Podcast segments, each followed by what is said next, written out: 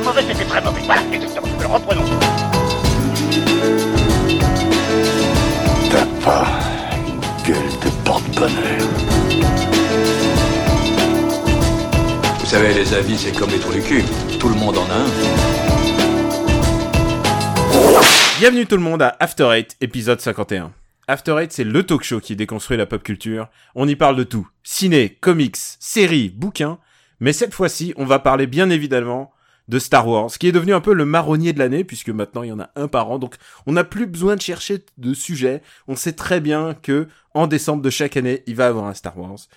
Je suis Daniel Andriev, et à mes côtés, j'ai deux haters professionnels, Stéphane Boulet et Quix, et en plus, on aura un invité spécial. Oui, c'est la première fois qu'on arrive à, à quatre personnes dans After Eight. C'est vrai. On reçoit un, on reçoit Pascal Sontag, qui est un ami de la maison, un ami du show et un Star Warsologue préféré. Et pourquoi on a pensé tous à inviter Stéphane? Euh, pardon, Pascal. pourquoi est-ce qu'on a tous à pensé Stéphane, il s'invite, hein, il vient, euh, on lui demande même pas de venir, il s'incruste. Pourquoi on a pensé à inviter Pascal? C'est parce que c'est sans doute celui qui dit du bien de Star Wars le plus intelligemment possible, alors que parfois il y a des moments où, euh, bah on l'a bien vu lors des précédents Super Ciné Battle euh, consacrés à Star Wars, on n'est pas toujours d'accord. Lui, il arrive à, à, à maintenir une espèce de bonne foi et en même temps un, un espèce de recul. Il est fanboy sans être euh, sans être débile et donc euh, c'est pour ça que qu'on l'aime beaucoup nous C'est très antinomique hein, quand même, ce que tu dis. Tu veux dire que Pascal, c'est la raison et la maturité, en fait, quelque part. Et, et, et, et je le dis d'autant plus qu'il me regarde et je lui ai dit attends attends parce que d'abord on va passer à nos news euh, puisque euh, d'abord on qui veut se lancer? Allez. Benjamin François. Allez, bah écoute, euh, moi... déjà dit euh, bonjour à nos auditeurs. Ben, bonjour les auditeurs, bonjour Daniel, bonjour Pascal, bonjour Stéphane. Euh, Ben, bonjour, T'as Benjamin. l'épisode bordélique c'est un petit peu. Et euh, bah moi, fin euh, voilà, tu sais que j'ai cette, cette cette espèce de de trouble obsessionnel compulsif qui fait que quand je me lance dans une série de jeux vidéo, j'ai envie de euh, les faire dans l'ordre et de commencer par les premiers épisodes. Euh, donc ça me l'a fait avec Dragon Quest, ça me le fait avec euh, Fire Emblem et je me suis dit eh ben je vais envie de jouer à Yakuza. Et ça tombait bien parce que j'ai Yakuza 1 et 2 sur PS2 qui sont sur mon étagère depuis perpète alors que j'ai même plus la console. Donc j'ai joué au premier Yakuza, euh, donc version PS2, même pas à Kiwami parce qu'il faut une PS4 et je n'ai pas de PS4. Et c'était très intéressant. Euh, alors je sais pas, il paraît que la version occidentale est un peu censurée par, la vers- par rapport à la version japonaise. Daniel, tu dois être en mesure de me le confirmer ouais. ou non. ah Ouais. bah carrément il y a plein de détails qui y sont pas Alors qu'est-ce qui manque euh, bah, c'était les tr- bah il y a des minigames qui manquent il y a je crois je crois que les, les host games, je suis pas sûr qu'ils y étaient vraiment tous dans le premier Yakuza, mais en tout cas, il y a des plein de, a- les minigames ont été enlevés euh, pour la plupart parce que ça prenait trop de temps à traduire. Euh, Le D'accord. mahjong, évidemment, ils en ont fait. euh, Ah oui, le mahjong, il y en a ils pas. Voilà, donc il y a plein de trucs comme ça. Et maintenant, ils arrivent. Maintenant, sur les Yakuza Kiwami, là, ils font, ils font une full traduc, quoi. Il laisse tout, ouais. Bah du coup, je vais peut-être devoir le refaire sur PS4 Bah, quand j'aurai le PS4. Les, Mais euh, les gens veulent, veulent la full, full- la full. Bah la full expérience, surtout qu'en plus euh, moi avec mon Yakuza occidental j'avais des voix anglaises quoi. C'était un petit peu une catastrophe le doublage. Euh, en plus ce qui est fou c'est qu'ils ont dépensé un pognon monstre pour avoir des gros noms parce qu'il y a Marc Hamill, euh, il y a C'est un obscur quoi type, Je- je- Tu- jamais entendu parler. pas très connu. Mais euh, il y a aussi Elisa Dushku et il y a surtout Michael Madsen quoi donc sur cette euh, sur cette euh, version anglaise. Euh, mais le problème c'est que ça colle pas du tout quoi et surtout quand tu les vois euh, qui parlent en anglais mais qui conservent des mots genre Oyabun et tout le bordel, enfin c'est ça n'a pas grand sens en fait. Donc c'était un petit peu Ah, toi, ridicule. t'aimes pas, toi Bah euh, non, Bah, moi je suis pas fan, j'aurais préféré avoir la version Moi, j'aime japonaise bien avec quand des ça fait si. San, quand ça fait Kun et Oyabun. Moi, j'aime bien les titres. Ouais, mais moi ça, ça me pose un peu un problème quand même, ça fait une traduction Mais non, à moitié dit, quoi. S'il dit juste chef, ça, ça m'ennuie aussi, hein, tu vois. Ouais, ouais, bah, moi j'aurais préféré avoir la version japonaise avec des sous-titres. Et il paraît que normalement le 2 est comme ça. Donc dans le 2 j'aurais les voix euh, j'aurais les voix japonaises. Donc voilà. Attends, Kiwami 2 sur PS4, c'est le même, c'est le même en mieux, quoi. Ouais, mais j'ai pas j'ai toujours pas de PS4 donc euh, ça le tu vois et j'ai toujours euh, Yakuza 2, je l'ai hein, je l'ai acheté il y a longtemps donc euh, faudra peut-être que j'y joue. Putain, vous entendez ce mec, il joue sur PS2, il faut, faut envoyer lui de l'argent. Je sais pas, euh, aidez-le, quoi. Mais euh, mais j'étais aussi un peu déçu parce que je je savais pas que en fait les les, les jeux d'arcade Sega en bonus ils y étaient pas dans le 1 qu'il faut attendre un peu et qu'ils arrivent plus tard. Mais en tout cas là il y en avait Euh. pas. Je peux je peux aller en salle d'arcade et tout ce que je peux faire c'est jouer à, à l'UFO Catcher. Donc j'étais un peu déçu. C'est déjà bien. Bah c'était déjà bien. au moins, au moins, c'est un- au moins l'expérience chez Shenmue est là. Et, Ouais, et J'ai toi, pas conduit de papa? Fenwick, hein, donc l'expérience chez nous était pas complète. Mais, euh, mais j'ai quand même bien aimé, hein, ça, ça, ça pas si mal vieilli. Voilà. Et toi, papa?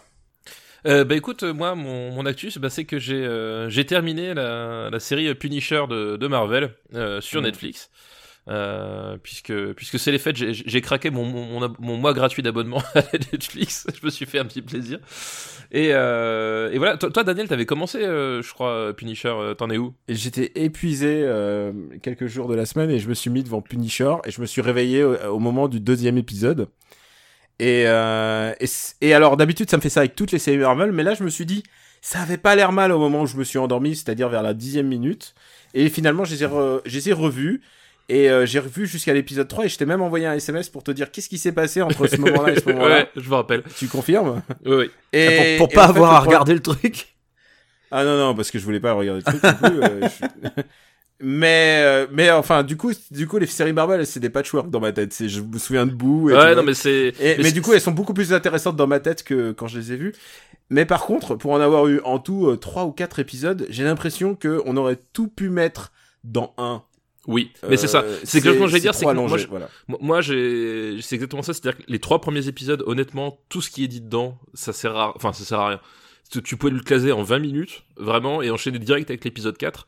Et le plus drôle, c'est que, euh, de façon assez étonnante, euh, ma femme a regardé, alors que, bon, euh, Marvel, elle connaît absolument pas, et puis même les, euh, les trucs avec des pitchs comme le, le Punisher, je pensais pas que ça lui parlait. Elle a, elle a, elle a regardé, elle a commencé l'épisode 4, elle a eu aucun problème pour suivre. Donc, euh, Mais Donc, il y a combien il y a combien d'épisodes à cette série 13. Ah ouais, donc ils sont repartis sur un format de 13 épisodes Ouais. c'est toujours trop long hein, sur toute leur série. 13 quoi. épisodes de 52 minutes, ça fait beaucoup. Euh, Que déjà pour- Defenders à 8 épisodes, ça semblait long, alors là 13 euh, ils sont, Là, là pour, sur cette pour te spoiler un peu, le, le premier épisode dure 57 minutes et t'as 57 minutes de Frank Castle qui pète des murs à la masse. Mais je, je mens même pas. hein. Dan- Daniel, tu confirmes Alors, euh, je me suis il dit, sait pas, lui, il a vu que c'était 10 un minutes. joke et du Non, coup, mais voilà. non, non, non, et ensuite, j'ai revu, en fait, les épisodes. Du coup, les épisodes sont beaucoup plus intéressants dans ma tête, en fait. mais, Parce que, euh, du coup, je me dis, putain, quelle narration, putain, c'est Rashomon. mais, mais par contre, euh, passe- passer l'épisode 4, passer l'épisode 4, ça, ça commence enfin à débarrer et enfin à ressembler à quelque chose. Alors, c'est c'est assez étrange comme série, parce que c'est quand même une série Punisher où t'as des épisodes entiers où Frank Castle ne tue personne. Déjà, c'est très, c'est très. D'accord. Mais, euh, mais c'est pas inintéressant. Il y a, il y a des passages qui sont mortels, d'autres qui sont super chelous. Mais euh, j'ai bien aimé le côté, euh, le côté on essaie de faire un truc. Il y a des fois c'est assez bancal, d'autres fois où ça marche super bien. Et euh, donc au final je suis pas mécontent. C'est- C'était, c'était, c'était assez bizarre. Mais, euh, mais je trouve que c'était vache. Enfin, voilà, traiter un personnage de- du Punisher dans, dans l'Amérique euh, de 2017, euh, c'est, c'est déjà super casse-gueule de base. Et euh, je Tu trouve sais que le lancement si originel, le Oui. lancement originel de Punisher aurait dû se faire quelques, quelques semaines Oui. avant et, euh, il devait faire les grosses annonces au moment de, de la bah, du tuerie, Comic Con euh, de la New de York. Las Vegas, ouais. mais, mais il y a eu la tuerie de Las Vegas genre Mais bon, une après, semaine avant et ils ont fait c'est ce que je disais aussi, c'est que le problème, c'est que si tu repousses une série comme ça à chaque fois qu'il y a une tuerie, en fait, tu la diffuses jamais. Et euh, Euh, aux États-Unis, c'est Aux sûr. États-Unis, bah oui. Bah Et- justement, euh, il y a eu euh, il y a eu un mini scandale parce que euh, le jour des 5 ans de la tuerie de Sandy Hook, euh, Trump a rien trouvé de mieux que non seulement même pas tweeter sur le sujet ou même pas faire de déclaration sur le sujet, et en plus inviter le boss de la NRA à la Maison Blanche. Oui, oui, et euh, fait, alors vu, oui, ouais. effectivement, c'est euh, c'est Bah, bah, fêter Trump, des hein, trucs, je sais pas. c'est genre rien à branler, euh, c'est même plus de la maladresse, c'est qu'il en a rien à foutre. Et mais euh, moi je me disais en même temps, si tu veux choisir un jeu qui est pas l'anniversaire, un jour qui est pas l'anniversaire d'une tuerie, bah ça devient compliqué de nos jours. Oui, ça devient compliqué, voilà. Et du coup, voilà, enfin, The, The Punisher, c'est pour ça que. Mais et c'est assez étrange parce qu'ils adressent le problème, mais ils adressent le dans, la série, mais ils adressent le problème d'une façon assez, assez comment dire, euh, assez mesurée. J'ai trouvé, c'était assez, c'était assez bizarre. Euh, C'est-à-dire que tu vois, ils posent clairement le problème et puis ils parlent de terrorisme de blanc aussi. J'ai trouvé ça assez, assez intéressant. C'est-à-dire que euh, t'as du terrorisme, mais pour une fois, c'est pas du vilain berbu qui vient du Mo- Moyen-Orient. Ils, ils prennent le problème frontalement, mais ils osent pas y répondre, tu vois. D'accord. côté, genre, on pose la question, on pose le problème, Ils sont on pas encore expose prêts pour les faits. ça. Voilà, on expose les faits, mais on n'est pas encore prêt pour clore le débat, quoi. Et euh, alors certains y ont vu un, un truc pro-armes, et je trouve pas que ce soit si simple que ça, justement. Et je pense que peut-être le, mérite que ça apporte, c'est que ce soit pas tout noir, tout blanc. Enfin, vraiment, ils, voilà, ils posent la question, mais tu sens qu'ils, ils- soit ils ont peur, soit ils ont pas envie d'y répondre, quoi. D'accord. J'essaierai Mais d'y aller jusqu'au bout, mais en tout cas, ça a l'air mieux que je quand même que Defenders. Mais voilà, Defenders, t'as juste besoin de voir le, le premier et le dernier épisode. Et... Mais Non, non, là, en fait, j'ai- t'as voilà. pas besoin de voir les, t'as même pas besoin de les voir. Mais là, j'ai, là, j'ai bien aimé, mais c'est, assez, c'est assez étrange en termes de rythme et tout, mais, euh, mais au final, j'ai, voilà, j'ai assez aimé, mais c'est vrai que les trois premiers servent strictement à rien, euh, voilà, quoi, c'est D- comme d'hab. Defenders, euh, l'épisode où il casse la gueule à Iron Fist est quand même assez jouissif, ne serait-ce parce que parce qu'il casse la gueule à Iron Fist. Mais tu es un être mauvais, toi, il, tu aimes il est pas, souffrir il est pas genre prisonnier la moitié, la moitié de la série en plus. bah si, en fait, euh, il, il- d'abord il est prisonnier de ses alliés et ensuite il est prisonnier des méchants.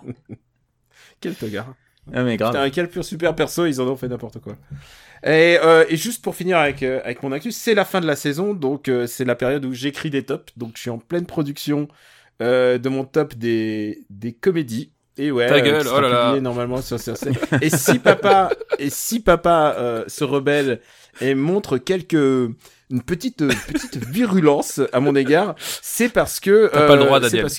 C'est parce que je lui ai je lui ai demandé de manifester euh, de de manière concrète mon, mon esprit malade. Et pour ceci euh, pour ce faire bah, je lui ai envoyé des morceaux de films et je lui ai dit voilà il faut voilà j'ai une idée en tête et il faut produire ceci. Et, qu'est-ce que t'as à dire papa? Je te hais. voilà. J'ai j'ai vu que tu t'étais lancé dans une exploration du ne spoil univers, pas euh. ne spoil Ouais, pas ne j'ai- spoil pas je pense que tu vas biper ce nom pour pour garder la surprise aux gens Ah, il l'a tweeté, c'est trop tard. ah ouais mais personne ne savait personne n'a Personne fait, n'a fait le franchement, là, Personne ne follow papa. donc donc il y a donc Je c'est la période tops à écrire j'aime bien j'aime bien écrire les tops en fait Euh, comme vous le savez euh, on a un autre podcast qui s'appelle Super Ciné Battle Jamais entendu, c'est bien. Eh, tu sais, mais même par là mon Luc, mine de rien, a pour finalité de, de, de classer les films de Luc. Hein. Alors C'est un, c'est et- un et je podcast voulais- à top. avant de tout finir, je voulais, je voulais aussi parler de Parle à mon Luc. Encore une fois, on, a- on s'est excusé dans Super Cine Battle, je tiens à m'excuser ici. Euh, et alors, il y a des gens, j'ai rencontré en vrai des gens qui ont dit Ouais, mortel, Parle à mon Luc. Mais tu sais quoi, moi je l'ai vécu très mal en fait, ce Luc. parce que j'ai vu ma vie défiler.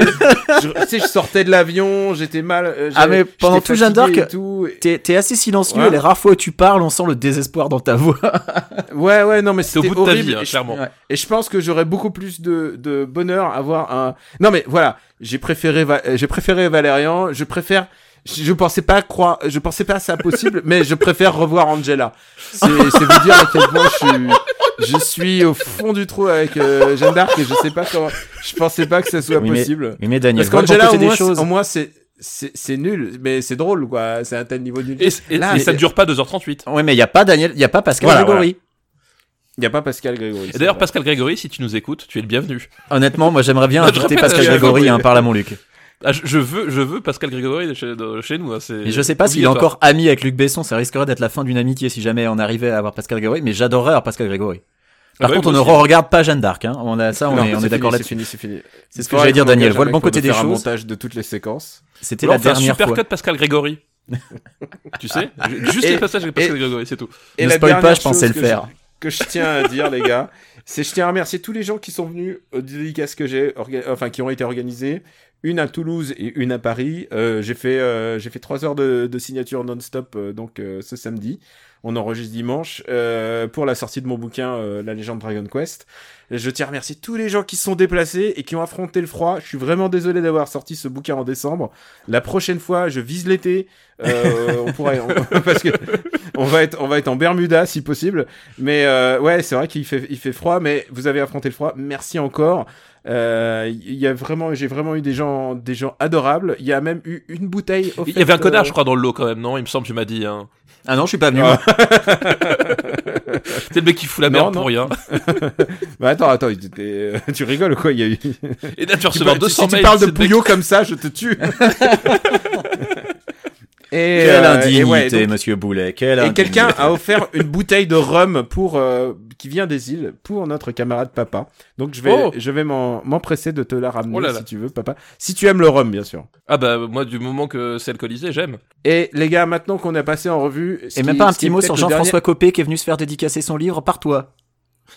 Non, mais ah, ah, attends les recos, attends les recos mon pote. Euh, Alors, euh, euh, vous êtes d'accord avec moi euh, Il est temps de passer à ce dernier épisode un On peu est de l'année, d'accord. puisqu'après Pascal, il a pas ça de va news. être un épisode top. Parce que euh, non non Pascal il va avoir le c'est notre guest d'honneur et on va lui parler tout de suite. Allons, fais pas cette gueule. Tu peux pas gagner tout le temps, pauvre mec. Écoute, pourrieux. Pour moi, tu n'es qu'une merde de chien qui s'étale sur un trottoir. Et tu sais ce qu'on fait d'une merde de ce genre On peut l'enlever soigneusement avec une pelle. On peut laisser la pluie et le vent la balayer, ou bien on peut l'écraser. Alors si tu veux un conseil d'ami, choisis bien l'endroit où on te chiera. Star Wars épisode 8 est enfin sorti et on va vous annoncer tout de suite la couleur. On va spoiler, évidemment. Euh, on part du principe que déjà beaucoup de gens l'auront vu. Ils seront allés à la première séance, comme, euh, comme d'ailleurs euh, la personne qui est en face de moi, puisque on, a, on se partage le micro. Hein, n'est-ce pas, Pascal? Salut. Effectivement, on se partage un micro et j'ai été effectivement à la première séance. Euh, Et alors, comment tu l'as vécu?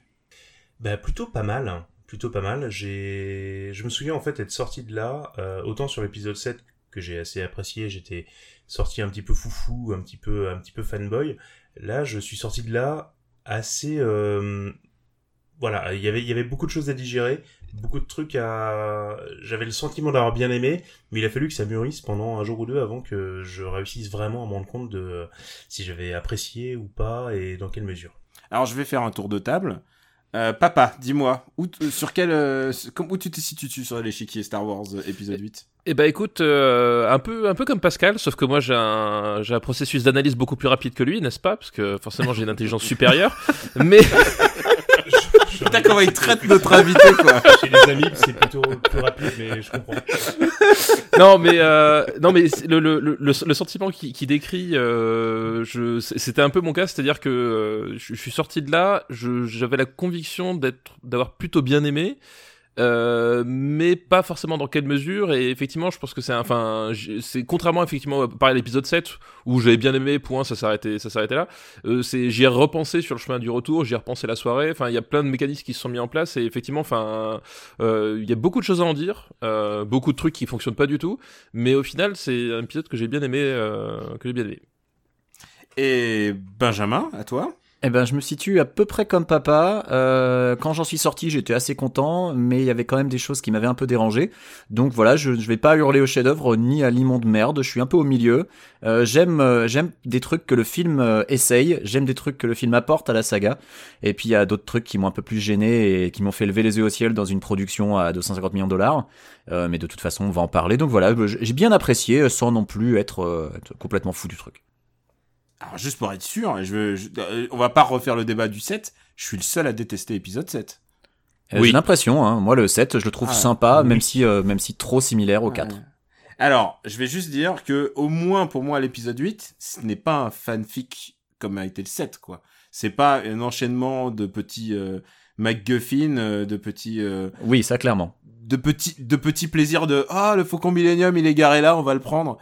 Oui et, et- et au paradoxalement moins, au moins l'épisode 8 essaye d'être un film et de raconter quelque Et chose. on a tous préféré le 8 au 7, je pense. Enfin, moi oui, je, je pense préfère aussi, le 8. ouais. Et, et paradoxalement, c'est, euh, juste pour dire, c'est, c'est que c'est un, le 8 est beaucoup plus méta que le 7. Oui, je suis d'accord avec toi. Le, le, le 8 est, le 7 est super intéressant parce que il a, il a, il avait un poids formidable sur les épaules qui faisait qu'il devait, euh, il devait euh, réconcilier le, à la fois euh, les fans de Star Wars qui avaient pas forcément aimé la, la prélogie, qui ceux qui l'avaient aimé, ceux qui aimaient bien la trilogie originale, et il devait, euh, il devait réussir à faire tout ça en même temps. Il le fait, à mon sens, plutôt bien, en- effectivement, en, euh, en recopiant beaucoup les lignes, euh, les lignes de, de- du scénario de, de, de, de l'épisode 4. Bah la troisième étoile de la mort, quoi. Enfin, voilà. c'est- Ouais, alors ça, c'est vraiment le truc qui me. c'est pas le truc le plus smart. Mais Voilà. à mon sens, il y a pas mal de choses qui sont intéressantes parce que c'est plus un miroir, euh, parfois inversé, qu'une vraie recopie euh, carbone euh, de, de, de l'épisode 4. Mais bon, c'est pas le sujet, euh, ce- c'est pas le sujet de, de l'émission.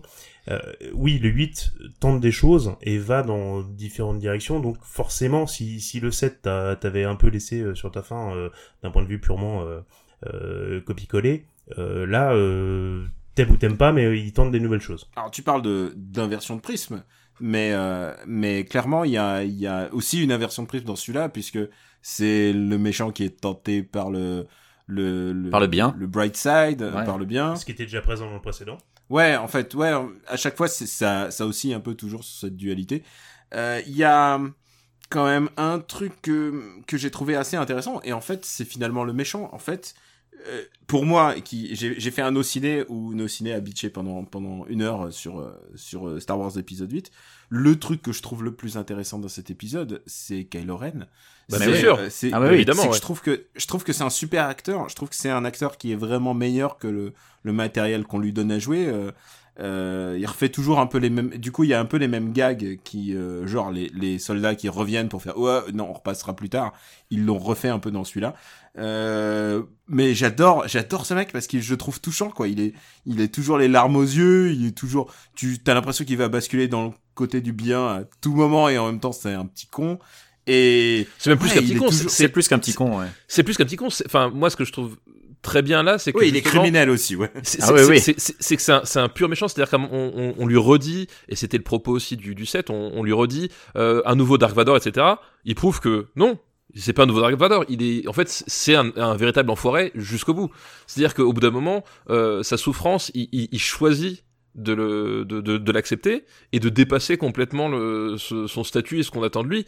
Et, euh, et ça devient un, un salopard en tout état de cause contrairement à Anakin qui, qui subit son sort et qui, et qui chouine en, en pensant qu'il a été trahi machin lui pas du tout. C'est qu'à un moment donné lui il est, il est face à deux choix. Enfin c'est presque un personnage de Scorsese à ce stade là c'est à dire que c'est le type il est face à un choix. Il fait bon bah je prends le choix des méchants. Point. Voilà. Et, Ah, c'est ça. et il assume jusqu'au bout. Anakin est un peu écrasé par le, par son rôle et par euh, par la destinée qui était censée être la sienne.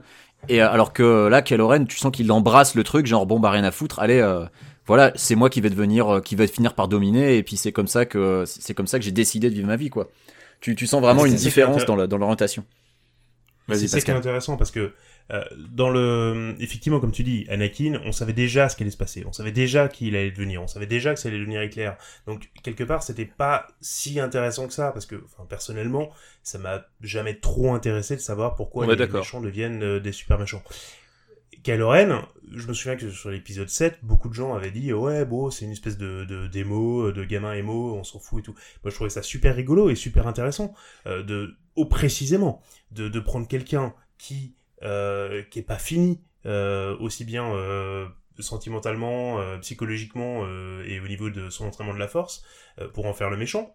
Parce que voilà, il- le mec pète des câbles dans l'épisode 7 euh, comme un comme un ado, il hésite Bah là encore, hein, il, il pète des câbles sur la fin, tu le sens bien, quoi. Ouais, mais il le fait un peu. Il commence à. Tu sens que ça se durcit un petit peu. Tu sens qu'il est. un Oui, petit oui, peu- oui, tout à fait. un petit peu plus. euh, voilà. Et dans, dans l'épisode 7, il est. euh, il, montre qu'il hésite à basculer du côté clair, ce qui est un truc qu'on n'avait jamais vu dans, la- dans la série Star Wars. Il y a toujours la tentation du côté obscur. C'est toujours le grand truc qu'il faut absolument éviter. Bah Là, c'était l'inverse. On avait un gars qui est qui était clairement du côté obscur, mais bon, quand même, il hésitait un petit peu. Et je trouvais ça super intéressant d'avoir ce, donc je reviens à cette idée de miroir un petit peu inversée. Euh, une espèce de mec, euh, de fanboy de, Dark Vador, effectivement. Euh, on a décrié le côté, ouais, c'est pour les, c'est des fanfics, c'est des cosplayers.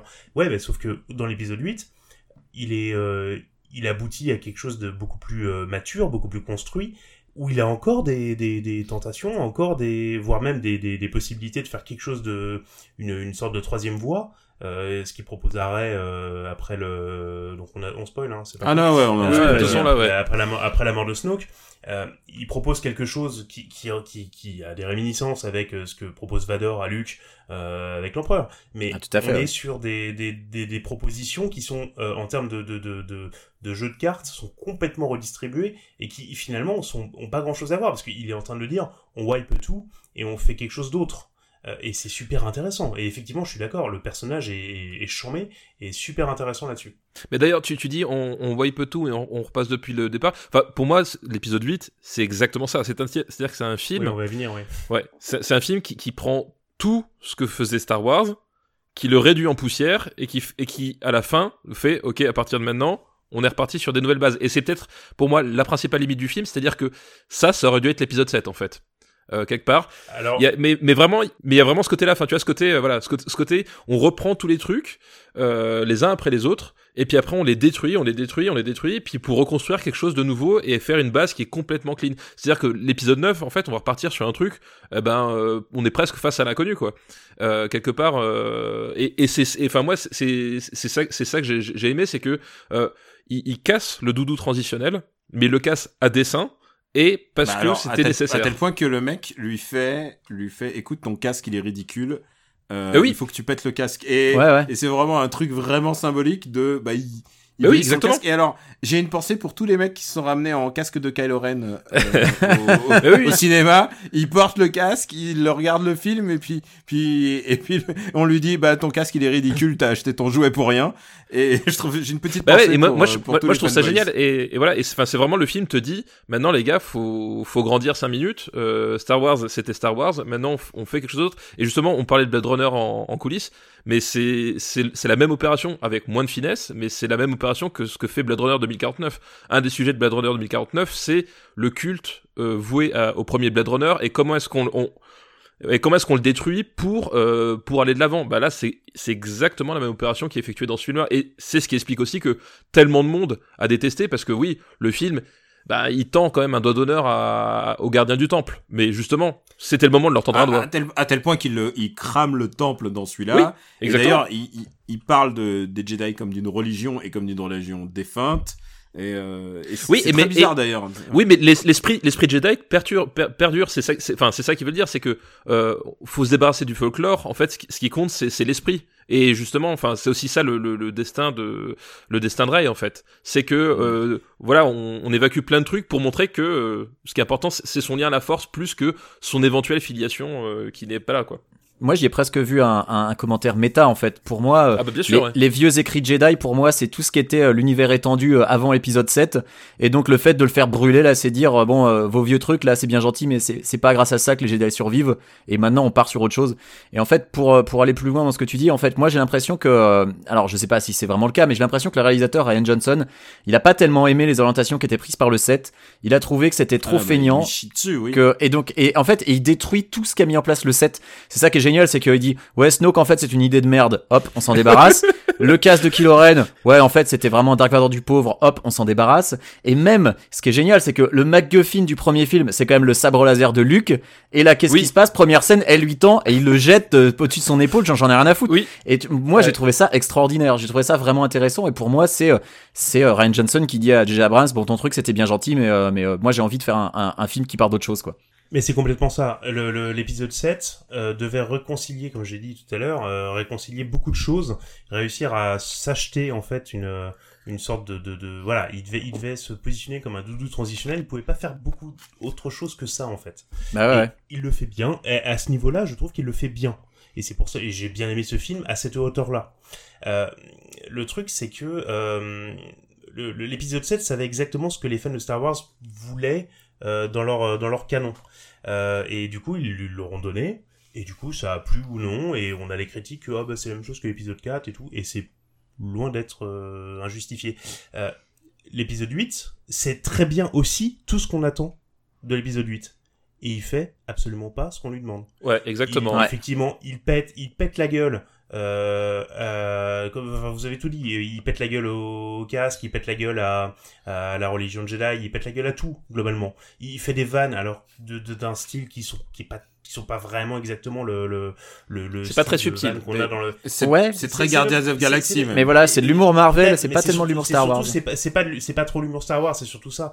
Euh, et même sur des, même quand il va convoquer des, euh, des, des, des fétiches du, de l'épisode 4, je pense au, au lait bleu, euh, le fameux lait bleu là qui Ouais. boivent, euh, oui. qui, qui boivent. Et ben là il te le montre, il te le sort d'une espèce de, de, de, de baudruche dégueulasse. Euh, Oui, c'est- atroce. marin euh, qui va. Mais oui, mais c'est mais c'est fait exprès. Oui, mais bien sûr, c'est fait exprès. En plus, Mais la réaction de Ray, de toute façon, voir- elle, est là pour le public. Quoi. Ouais, et voir, et voir Luc qui boit ça goulûment avec son sourire en coin, c'est clairement, il y a un côté, alors, tu voulais vraiment savoir d'où ça venait? Il y, a- y, a- y, a- y, a- y clairement une jubilation à aller écraser les Ouais, jouets, tout à aller fait, ouais. péter la tête de ses figurines, Et- et, et, de, et pour, effectivement, je suis d'accord avec vous, repartir sur autre chose, euh, et je pense que c'était compliqué de... Enfin, cet épisode 8 ne pouvait pas exister s'il n'y avait pas eu l'épisode d'avant qui permettait de faire une espèce de, de, de, de jointure entre euh, bah, tout ce qu'on a pu penser de la prélogie, euh, les vieux acharnés des épisodes 4, 5, 6, et une nouvelle entreprise euh, aussi bien euh, cinématographique que commerciale euh, par Disney. Euh, et là, effectivement, Ryan Johnson, il, il est en conscience de ça, et pendant tout le film, il y a une double dimension, effectivement, euh, purement diégétique, qui, qui, qui, je trouve, fonctionne très très bien, et euh, un peu méta, de discours sur Star Wars et sur ce qu'il veut faire après. Alors, et- et elle est tellement méta, je me permets, que c'est un film qui se termine par des gamins qui jouent aux figurines Star Wars. C'est vraiment. c'est vrai, c'est vrai. Le message est adressé. Oui, mais ils les ont fait eux-mêmes. Oui, oui. On peut pas soupçonner Disney. Bah, alors, alors, non, mais Donc, ça va. Sa- Sache que sans Non, doute non, mais les figurines Star Wars sont aussi faites par des enfants en Chine, hein, donc euh, finalement quelque part c'est pas très éloigné de la réalité. Alors, on n'en a pas parlé, mais il y a ce moment où euh, Star Wars décide d'avoir un message social. Et je crois que c'est vraiment la, la deuxième fois, en fait, puisqu'il y a eu les, les, les parents esclaves d'Anakin. Euh, là, là, vraiment, il y a le message social, c'est ils sont sur une planète qui ressemble un peu Oui, à Dubaï. Oui, Euh, c'est enfin, vrai. Une espèce de C'est Dubaï, Abu ouais. Dhabi de l'espace. C'est Monaco, oui. Enfin, c'est ce que tu veux. et, et avec des avec des gens qui vendent des armes et et il y a un moment il prend des jumelles il, il- c'est la nuit il prend des jumelles et c'est des jumelles qui pointent et c'est incroyable c'est les jumelles je les appelle des jumelles Jean-Luc Mélenchon puisqu'elles pointent directement elles pointent directement les injustices et là il prend les jumelles et il voit tout de suite les enfants qui sont en train de se faire taper genre il- direct il voit les enfants qui se font taper et hop un animal qui se fait taper parce que en- non seulement il tape les enfants Mais ça, c'est aussi parce les animaux. pointe vers le- l'endroit où il tape les enfants et il maltraite les animaux, c'est pour ça. Oui, c'est un objectif magique. Et ouais, alors, je voulais juste revenir, c'est que vous parliez des, des choses qui sont vraiment illégales dans ce film. Le passage euh, à Dubaï où ils vont chercher un mec spécialiste de code qui finalement ils le trouvent pas et ils repartent. Ils repartent. Ah bah la facilité scénaristique là, C'est- euh, c'est l'arc un peu faiblard, ouais. Ah, Ouais. C'est Bah, Finn, en fait, parce sert que- pas à grand-chose, en parce fait. que Finn aurait pu être vraiment Ouais. mieux utilisé. En Ça, plus, il se retrouve en, en, en costume impérial. Donc, on, et alors, on avait pu faire genre, oh non, j'y retourne. Il y a un vrai truc et ils l'ont pas utilisé. et C'est pas très intelligent, quoi. Alors papa, tu dis que Finn sert pas. Pardon. Vas-y, juste terminer sur ça. Papa dit que Finn sert pas à grand chose, mais c'est pire que ça. C'est que Finn il part dans une mission suicide qui au final ne sert à rien. Oui, mais, mais que- ça à la rigueur, ça à la rigueur, moi je trouve ça super intéressant. Justement, moi ce que j'aime, c'est qu'ils arrivent, ils vont Allez, je jusqu'au bout de leur hein. plan et, et ça foire complètement. Ouais, Le problème, c'est que la dimension tragique de ça, finalement, euh, est vachement sous-exploitée en fait. Et, euh, et en fait, et pendant tout le long de sa mission, tu sais pas bien où est-ce qu'ils vont. En fait, c'est ça le problème, c'est que tu, tu comprends pas trop le truc. Ils tombent sur le mec en tôle. euh, Enfin, Deus Ex Machina. Enfin, vraiment, il y, a- y a un Bah, déjà, côté. Tu comprends Très, pas comment ils font pour partir sans que le First Order s'en rende compte. Genre bon bah et nous, on combien va s'en aller. aussi Tu sais pas combien de Enfin, temps ça dure. Tu sais pas comment ils reviennent et comment le First Order Ouais. s'en rend pas compte une fois de plus. Enfin, il y a- L'unité temps est complètement eu- pété en fait. J'ai énormément de problèmes avec cette scène de poursuite interminable où euh, finalement t'as des gens qui partent et qui reviennent et le First Order s'en rend pas compte quoi. C'est euh, c'est vraiment très très bizarre. Effectivement, t'as raison. Le, c'est, un, c'est un arc qui sert pas énormément. Mais je, je te rejoins, papa, sur le fait que euh, ça, ça pourrait être intéressant que justement ce, cette, ce- ce- cette tentative de la dernière chance euh, fonctionne pas. Et c'est vrai que dramatiquement, ça marche moyen. Ils l'exploitent pas. Alors que au début, euh, on a, ils ont, ils prouvent qu'ils savent, euh, ils savent te, te, te, te, te, scotcher sur un truc un peu important avec le, le bombardier là et toute Mhm. la séquence, Ouais. euh, toute la séquence d'ouverture où on connaît pas encore les personnages et putain, t'en as quelque chose à foutre de cette nana alors que tu sais. Oui, c'est ça, exactement. ouais. Elle- Ouais. Et t'en as vraiment quelque chose à foutre à ce moment-là.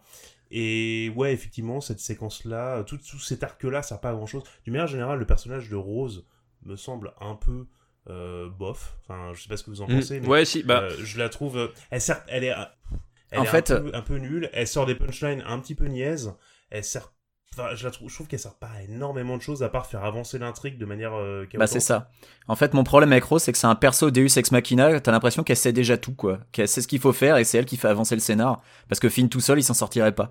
Et c'est le souci que j'ai avec Rose en fait. elle sert juste à renforcer, euh, elle, elle- elle sert à, à montrer que Finn est jamais à l'abri de se barrer euh, à la moindre, au moindre problème et de, de, se- de se barrer comme un gros lâche parce que globalement c'est un gros lâche, c'est un petit peu ce qu'on nous sert euh, depuis l'épisode 7. Mm. Euh, donc ça c'est intéressant, mais ça finalement d- d'aboutit à pas grand chose. Donc c'est un peu, c'est à l'arc un petit peu lame, plus le combat avec Phasma euh, qu'on nous avait vendu, non mais vous inquiétez pas. Ouais, qui est vachement expédié, ouais. Bon, ok. Euh, le, le, le combat est pas mal. Le Merde. combat est pas moche, mais C'est- bon, il la, il la bastonne parce qu'il a eu la chance de tomber sur un, sur un ascenseur, donc c'est pas dingue, quoi. Puis Oui, ce combat ça, qui ouais. suit une des scènes les plus grotesques du film, où en gros ils sont sur le point de se faire exécuter, d'un seul coup explosion, et tout le monde est mort, mais tout le monde, sauf eux deux. Sauf eux. Et là il y a Phasma qui revient avec d'autres soldats alors qu'elle était là, qu'elle était pas censée être partie. Enfin c'est, euh, tu dis mais, mais comment c'est possible ça? Mais euh, le script il a Alors, revu. moi, le je vais t'expliquer comment c'est possible. Euh, c'est que Phasma, il y a des figurines à vendre de Phasma. Ils avaient un stock de l'épisode 7. Et il fallait quand même la remettre dans l'épisode 8. Pour pas que ça passe pour une grosse arnaque. Je, euh, je. On ne peut pas tout lire à l'angle des figurines, monsieur Andreev. On ne peut pas tout lire à l'angle des figurines. Ah ouais, mais Phasma, ils avaient quand même. C'est quand George même Lucas, il y arrive, lui, hein, évident et le, et le plus et le plus dégueulasse qu'ils aient fait. Même même les porgs là, ils en ont pas fait autant alors que alors que ça aurait mérité. Ils sont plus mignons. Les porcs sont relativement cool. Et pas Oui, puis ils sont pas trop trop envahissants en fait. Ils sont Ça pas va. nécessaires à l'intrigue. ce Oui, c'est pas comme les Ewoks, quoi. Moi, les porcs, je les aime bien parce que Chewbacca, c'est il est tabasse en fait. Ah bah attends, mais le Ah Chewbacca non, vegan. hop, hop, hop, hop, hop. Le Chewbacca vegan. devient vegan. Oui. Exactement. Non, non, Le Chewbacca vegan. Ouais, ça J'ai va fait- entendu ta théorie. Il devient pas vegan. Il accepte excep- exceptionnellement de pas les bouffer. Ça veut pas dire que ah, chez lui. Ah, moi, j'ai trouvé ça super drôle. Moi, j'ai trouvé ça, j'ai trouvé que Chewbacca devient vegan. En fait, pour un film que j'ai moi vraiment modérément aimé, je trouve que ce qui est intéressant en fait, c'est tout euh, les moments en dehors des personnes, les moments en dehors de l'intrigue de la poursuite. C'est-à-dire par exemple Luke. Euh, qui a des femmes de ménage euh, aliens, euh, enfin des espèces de, de- je, J'étais un peu surpris. J'avoue que j'étais un je trouvais ça, je trouvais ça mortel. Vraiment, ils te les gardent pendant. En fait, j'étais surpris parce que on, on te vend bien le côté l'ermite, euh, le mec tout seul. Et puis en fait, non, il y a en fait, non. En fait, non. Le mec, le mec, il a plein de monde. En fait, c'est cool. Il a des nanas qui sont là, qui s'occupent du linge, qui remettent les, qui rebouchent les trous dans les murs. Ah bah c'est pratique. C'est Eh, vachement donc- bien. Donc il y y, a tous ces petits côtés. Moi, moi, le voir- faire de voir Luke qui fait un clin d'œil à, à 3PO, euh, tu vois, ça, ça m'apporte plus de joie que. Après, il y a que- énormément de trucs ouais, complètement. que le reste. Il y a, il y a, il y a, il y a Carrie Fisher qui est fabuleuse. Elle est dans le. Alors, J'ai eu les larmes aux yeux à chaque plan où Carrie Fisher apparaît. C'était. Il y a un côté, il y a un côté, il y a forcément un côté, on sait qu'on on sait qu'on la regrette et, euh, et ça touche. Et moi, je sais que j'ai eu vraiment les larmes aux yeux sur la scène euh, entre elle et Luc. Mais vraiment, honnêtement, j'ai vraiment, Ah, moi aussi, vraiment écrasé ma larme. Et, d'ailleurs, il y a, il y a- eu mal. il y a- il y a un Mais truc très, très étrange à ce niveau-là, parce que tu sais, la, la scène où elle est aspirée dans l'espace, Ah, j'ai cru qu'elle y passait là. j'ai Moi cru aussi, qu'elle mais y justement- et j'ai trouvé Alors, ça c'est la scène avec. Ouais, vas-y, pardon. enfin j'ai trouvé ça tellement bizarre de enfin de la tuer parce que enfin virtuellement au moment où la scène se passe pour toi elle est morte Sur- surtout enfin vu la tonalité de l'épisode tu sais enfin globalement en plus c'est un, c'est un épisode où, où à chaque scène tu sais pas trop ce qui va se passer tout, parce que tout peut se passer donc elle aspire dans l'espace tu dis putain merde ils ont tué Léa en même temps a une certaine forme de logique Pierre vient puis je fais what? Et, et en fait c'était c'était très Par contre, étrange que Ils ont tué Akbar par contre. hein, alors ça. oui ils ont tué Ouais, ils par ont contre tué Akbar Ils ont Mais- tué Akbar, mais même pas à l'écran. C'est oui dégueulasse. même pas à l'écran ouais, Ouais. C'est vrai que c'est moche. Mais sur Leia, c'est vrai que cette scène, typiquement, ça c'est une scène où j'ai encore un peu de mal à la digérer. oui c'est sur le moment, je l'ai trouvé grotesque. Et en même temps, elle continue de me hanter. Et quand je Bah, continue d'y repenser. Et qu'il faudrait que je revoie le film. euh, je pense que je pense que c'est signifiant par rapport à ce que peut vouloir dire la Force, parce que de toute évidence, quand tu te jettes dans le vide intergalactique, t'en ressors pas. euh, Là, ressors tu- pas là, tu fais, Pascal. en Là, tu fais. Non. Non, puis il y a l'explosion en plus. Enfin, explosion plus le vide. euh, y a- bref, voilà. bon, je retire y ce a- que j'ai dit sur, sur l'aspect fanboy sérieux de, de Pascal, Mais- mais puisque au- là, il vient de nous dire qu'il faut qu'il le revoie pour. euh, Évidemment, je le verrai. Évidemment, je le verrai. Mais euh, au-delà de ça, euh, je trouve que, euh, en termes que. Voilà, dans l'épisode 7, euh, Carrie Fisher, c'était Leia parce que. euh, ah bah tiens, ça fait plaisir de la voir, mais elle avait pas de. euh, Mhm. En termes de, de personnage, de, de, de, de acting, il n'y avait pas grand-chose. Là, euh, elle est incroyable. En, juste en étant là, sans rien dire. Et je le pense montage est très gentil avec elle. oui, sans doute, mais euh, elle envoie euh, extrêmement lourd et Mm. pas juste parce que on sait qu'elle est qu'elle qu'elle est plus là. Elle est le personnage s'impose, envoie des choses très très fortes. Euh, Il y a des il y a d'autres choses qui sont très très puissantes aussi. Il y a des bon alors évidemment euh, graphiquement euh, esthétiquement, je trouve que toute la toute la dernière partie sur euh, sur Oui. euh, sur euh, comment s'appelle cette La planète des La planète du sel, je sais pas. la planète du sel planète la du planète du sel les gars la planète du sel c'est- Mais- c'est assez magique. Euh, Mais même avant cette scène, moi, je- Je pense à la, la scène où, où Laura Dern envoie en vitesse lumière son vaisseau Mais sur oui. le vaisseau ennemi. Oui. Euh, avec le folle. silence, c'est visuellement elle est superbe. Et en matière de Le mise en scène, est stupéfiant. voilà, Ouais, c'est ouais. incroyable. Une espèce de silence de fou, c'est incroyable. Cette scène-là m'a vraiment, euh, j'étais, euh, ouf, de toute façon, toute la- sur le coup.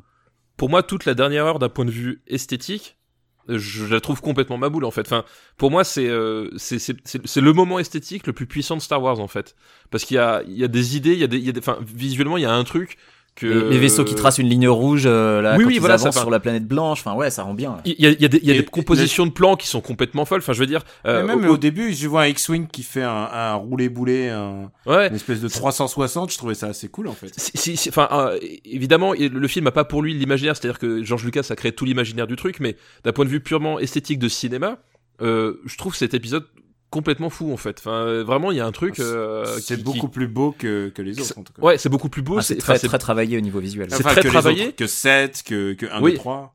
Et euh, enfin voilà, il y a vraiment un truc, euh, truc qui se passe d'un point de vue cinématographique et qui et qui fait que la dernière heure, moi je l'ai trouvé. Enfin, autant j'étais vachement en dessous, la dernière heure, j'étais, voilà, j'étais, j'étais pris dedans quoi. Non, juste euh, sur, sur la narration, il y a un truc assez étonnant aussi sur la toute cette première heure qui est qui, qui est, qui est décriée. J'ai lu beaucoup. euh, oui, ça met du temps à démarrer et tout. Ouais, effectivement, c'est c'est c'est perturbant. On s'attend pas à, par rapport à l'épisode 7 qui qui va du point A au point au point Z en passant par toutes les lettres sans aucun problème.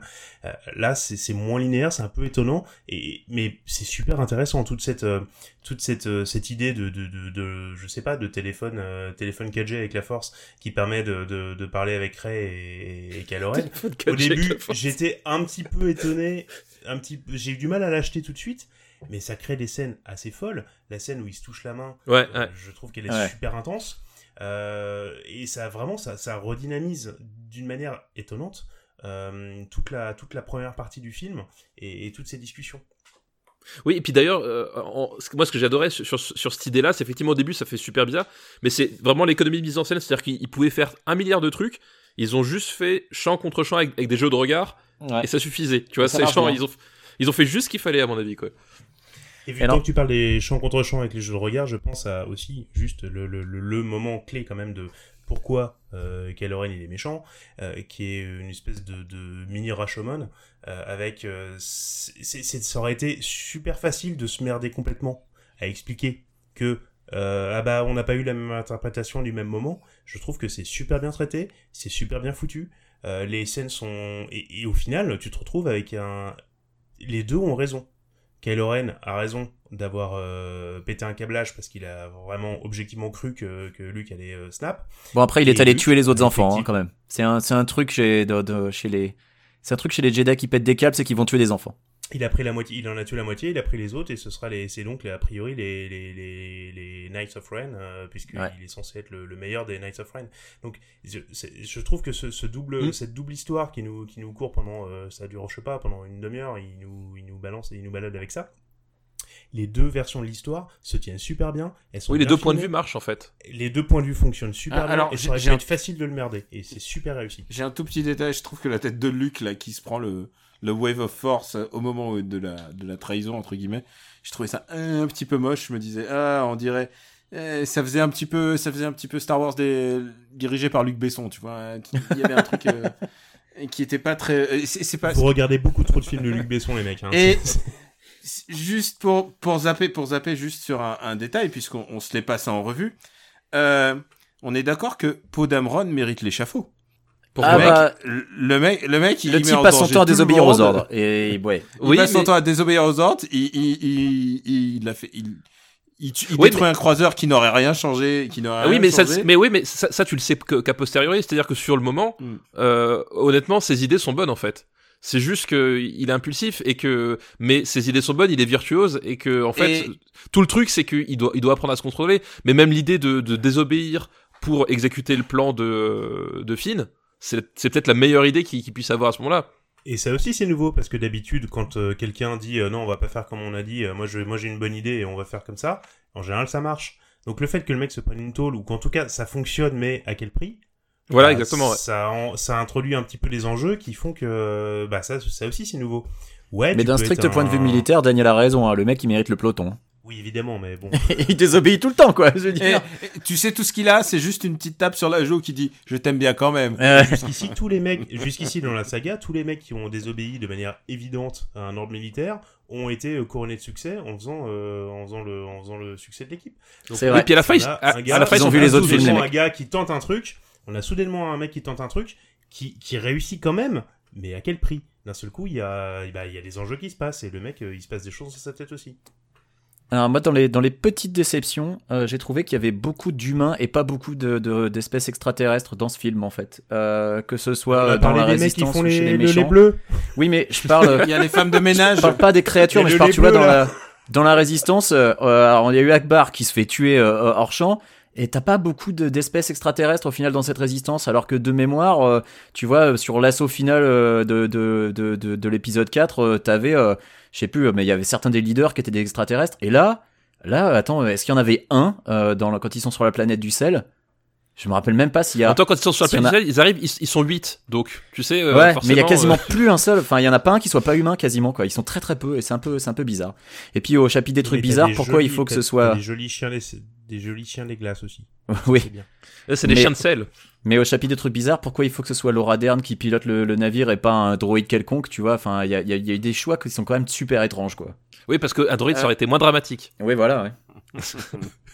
Un droïde, ça pilote un, au mieux un, un bipod, comme on a vu avec BB-8. Mais sinon, euh, ça peut pas piloter. Attends, mais un- BB-8, il pilote tout. BB-8, il est génial. Et les bipodes, mais, mais pas, les, pas, les, pas les croiseurs. D'ailleurs, il y a un truc avec euh, cette séquence qui laisse peut-être éventuellement penser à une, euh, une storyline un petit peu amoureuse entre, euh, entre Leia et le personnage joué euh, par Dern, parce que il y a une séparation assez déchirante sur les loved ones euh, qu'on laisse derrière, euh, derrière nous. Ah, elle se donne la main, c'est vrai. Elles se donnent la main, elles se disent ah non c'est bon j'ai perdu assez de personnes euh, chères à mon Mais cœur alors, et Finn tout. et a- il y a un Dameron. truc, il y a un Finn petit- et Dameron, alors. il y a un petit truc. Alors Finn et Ah bah, Dameron, j'ai pas non, mais- là-dessus attends, mais Finn- pas trop eu. Oui, c'est la superstar. C'est pas impossible. Moi, je dis, moi, je dis, euh, Poe Dameron, il veut se taper Finn. Moi, je dis Rose, elle veut se taper Finn, c'est sûr. Moi, je dis Ray, il y a des chances qu'elle veut se taper Finn. Finn, là, euh, franchement, il s'il gère bien. euh, Et il va finir avec Finn, c'est Chewbacca. Actarus. C'est Ah, Actarus, euh, tout le monde veut se taper Actarus. euh, Finn, il enchaîne, là. Et je voulais en placer une quand même pour euh, my man Mark Hamill quand même. Euh, Mark Hamill qu'on n'a jamais vraiment vu bien jouer dans, dans Star Wars, il faisait le taf, mais euh, il a vraiment un arc. euh, c'est vraiment lui le personnage principal de Star Wars pour moi. Jamais. Je, je tiens à rappeler, si vous voulez pas, vous écoutez tout le Super Ciné Battle pour moi. C'est pour ça que t'as pas aimé le 7. L'épisode l'épisode 4 est le meilleur épisode. Euh, et parce que c'est le vrai arc de, du seul héros de Star Wars, c'est Luke Skywalker. Mais ça fait quand même bizarre de le voir passer de I wanna be a Jedi à tout d'un coup avoir cette espèce de mec ronchon euh, sur son île. Alors je trouve que les super. raisons pour lesquelles il, mais je trouve que il le joue très très bien. Ouais. Il le joue de manière euh, de manière géniale et ça se voit que ça fait des années euh, bah, qu'il euh, qu'il fait du doublage, euh, qu'il fait du doublage de, de dessins animés et qu'il a vraiment une de parfaite modulation de voix à la fin de sa à la fin de sa carrière. Enfin, c'est pas encore sa fin, mais en tout cas euh, aujourd'hui, à le moment où il doit doit jouer le rôle de senpai et de et de et de sensei, il est euh, il est vraiment un super acteur. Il est devenu un super acteur et et du coup la- l'arc de l'arc le plus important de Star Wars devient redevient celui de Luke Skywalker. Et ce qui est rigolo, c'est que c'est presque plus euh, le rôle de. J'ai plus l'impression de voir euh, Mark Hamill dans son rôle que que de voir Luke en fait. Quand je vois ce. Ah oui, c'est Euh, clair. Quand on connaît un petit peu le personnage, si tu le suis sur Twitter, si tu vois un petit peu son second degré, son humour, etc., tu, tu, tu retrouves beaucoup plus de Mark Hamill que de Luke Skywalker euh, tel que tu le connais. Et là aussi, je pense que ça reboucle avec le côté on sait ce que t'attends, on sait ce que t'imagines de ce que devrait être Luke Skywalker aujourd'hui, et bah tu l'auras pas. Euh, Exactement, mec, ouais. Il s'en fout de- fout son sabre, il s'en fout des trucs, il a, il veut plus entendre parler de rien parce qu'il sait que les Jedi c'était de la connerie et ça n'a pas marché et il veut se barrer. Et c'est euh, de ce point de vue-là, c'est il le joue extrêmement bien. C'est c'est vraiment très très cool. Et est-ce que tu penses, Daniel, vu que, euh, vu que Mark Hamill, tu as vu, a, a monté en, en compétence, est-ce que tu penses qu'il y a un espoir pour Hayden Christensen? Pardon. je je, je m'attendais pas à celle-là, pardon. J'ai failli tomber de ma Tu chaise. sais là. quoi Tu sais quoi? Aiden Christensen est- n'a plus à lire des dialogues de George Lucas euh, deuxième période. Je l'ai tu tué, sais tu tué. Non mais tu sais quoi les... Alors par contre on parle des arcs, euh, des arcs de vie de- des personnages et des acteurs. Mais quand t'as vu des gens, euh, bah, je sais pas comme euh, euh, merde, quel, quel grand acteur a eu un arc intéressant euh, Jake Lloyd. Euh, Mathieu McConaughey, voilà, c'est exactement. Putain, tu sens que le- t'es mon bro de, de Super Bah, Ciné attends, attends, l'expert c'est un Tu peu es moi, tu vois. Voilà, voilà. Ouais, et ben voilà, tu, tu es l'expert en Daniel Andreev. et ben et Mathieu McConaughey, voilà, si tu si un mec comme Mathieu McConaughey peut peut avoir l'arc de, de carrière qu'il a eu, là, ben voilà, ça- il y a Hayden Christensen a toutes ses chances, il peut revenir, euh, il peut revenir comme un comme un vieux beau dans Putain, 10 ans. euh, Le titre de l'épisode, Hayden Christensen a toutes ses chances.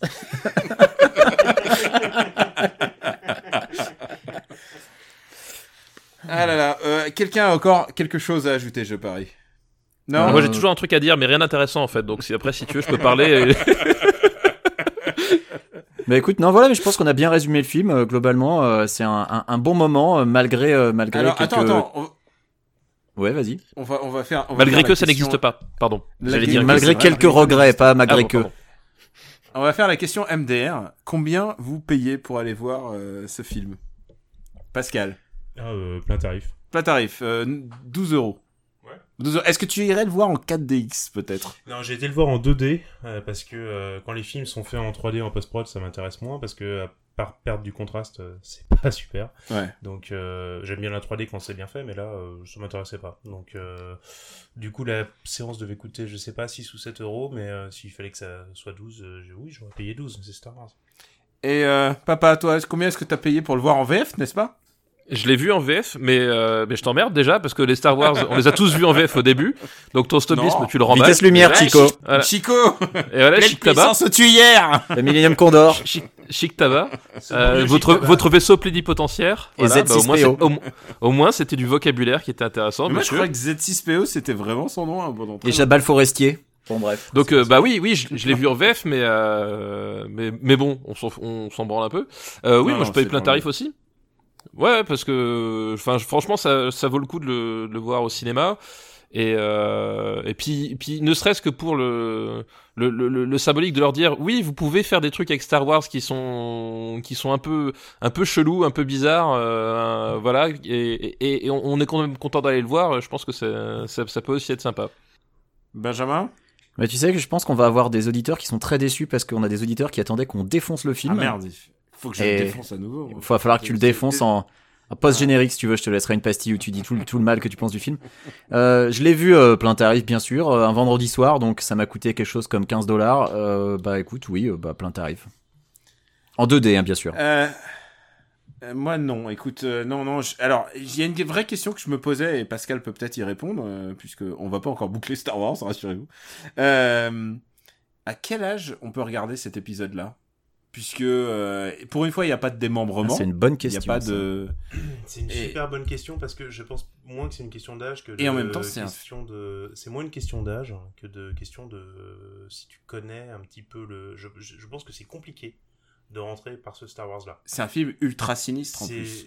Les gens meurent ah, tous. ça dit du oui, c'est c'est c'est C'est un film sur la vieillesse, sur la mort. euh. Euh, sur la mort, sur euh, sur, Sur le- bah, le sur, désespoir, euh, euh. sur, sur la mort des idoles, sur, euh, sur Putain, La mort et la Johnny. déception des idoles les deux Oui, la mort des idoles, et puis même la, le- le- le- à quel point la, c'est d'une manière assez, euh, assez euh, contemporaine, euh, à quel point la religion, euh, parfois, si on pouvait s'en passer, ce serait pas plus mal. Mais bref, euh, il y a, y beaucoup, beaucoup de choses, beaucoup de choses. Je, n'entends plus Pascal. Pardon, allô, allô. bon fist Euh, voilà. Euh, ça et puis surtout, ça, ça convoque énormément de En tant que spectacle, ouais, c'est, c'est, c'est pas mal, mais pour vraiment apprécier Star Wars, tu comm- enfin, je commencerai définitivement pas par celui-là. Et donc après, euh, quel âge? Bah, Si t'as déjà montré les autres Star Wars, euh, genre les seuls qui comptent vraiment, les 4, 5, 6, euh, bah je sais pas, 8-9 ans, mais, il faut déjà qu'ils aient mangé les autres et qu'ils les aient appréciés. Euh, sinon, c'est compliqué. Ouais, je pense. Et je trouve que ce film est, quand même très très sinistre en fait. Euh, Il n'y a pas eu de d'explosion de joie dans la salle. Y a pas... Enfin après, tant Ah, mieux. si, tant moi, il y en a eu, hein. Ta salle, parce que j'ai j'ai entendu le truc sur le ciné. Moi, dans ma salle, euh, ça applaudit à l'ouverture, ça applaudit. euh, Ouais, bon alors les salles qui applaudissent de- à l'ouverture. Moi, la, alors attends, mais attends, moi, la vitesse lumière avec le vaisseau fendu en deux, je peux te dire que ça applaudit. Hein. Alors moi, alors moi, le, le silence religieux dans, dans, dans la salle euh, pendant tout le film, mais effectivement, il y a eu un petit enthousiasme au démarrage. Et euh, contrairement à ta salle de, de, de, de trou de balle, euh, quand euh, il y a eu le, le tri- quand il y a eu le- quand il y a eu le- tribute, dans le quand il y a eu le 7e tribute à. Carrie Fisher, à Carrie Fisher, eh ben les gens ont applaudi. Donc euh, c'est peut-être un problème chez nos ciné, c'est de pas aller dans les bonnes. Ah salles. non non mais attends, moi j'étais pas dans la même salle que tout le monde. Moi j'étais dans le sept- dans le, dans le centre de Paris, figure-toi, et voilà. Non, mais c'est prendre la température par rapport à ce que fait la salle à tel moment. Ah, mais c'est intéressant, si c'est intéressant intéressant, Moi, ils ont pas a réagi, et tant mieux parce que je déteste les gens qui réagissent dans les salles. Ça m'insupporte. Ils ont qu'à faire ça dans leur putain de salon, quoi. C'est bon, quoi. Je fais pas un, billet pour avoir un connard qui fait wouh derrière, quoi. Papa, te faire enculer, quoi. rassure- Je le connais, c'est R2D2, Ah, regarde. je te rassure- je te rassure, papa, ils ne les font que dans les salles en VO. Vous savez quoi Ah non, ça, mais- me- ça me rappelle la séance quand j'étais allé voir euh, un film qui n'existe pas, Indiana Jones 4. J'étais allé voir l'avant-première au Max Linder où tout le monde applaudissait et était à tout rompre au moment du logo Lucasfilm. Et ensuite, il y a eu un silence de mort jusqu'à la fin du film. Ouais, à, partir, de, à extraordinaire. partir de, du frigo, j'imagine. bah, Ah non, non, à partir de la marmotte, hein, dès l'apparition de la marmotte du logo Paramount. C'était fini. Attends, euh, ce, ce film, je sais pas de quel film il parle. Mais c'est peut-être un film que j'ai imaginé, genre, je l'ai peut-être rêvé, hein, mais moi je me rappelle très bien. Mais après, tout, tout, tout va dépendre, effectivement. Moi, je me souviens d'avoir vu l'épisode 3 au Max Linder, mais je l'ai vu à minuit, c'est le, le mardi soir, la veille de Voilà. la sortie.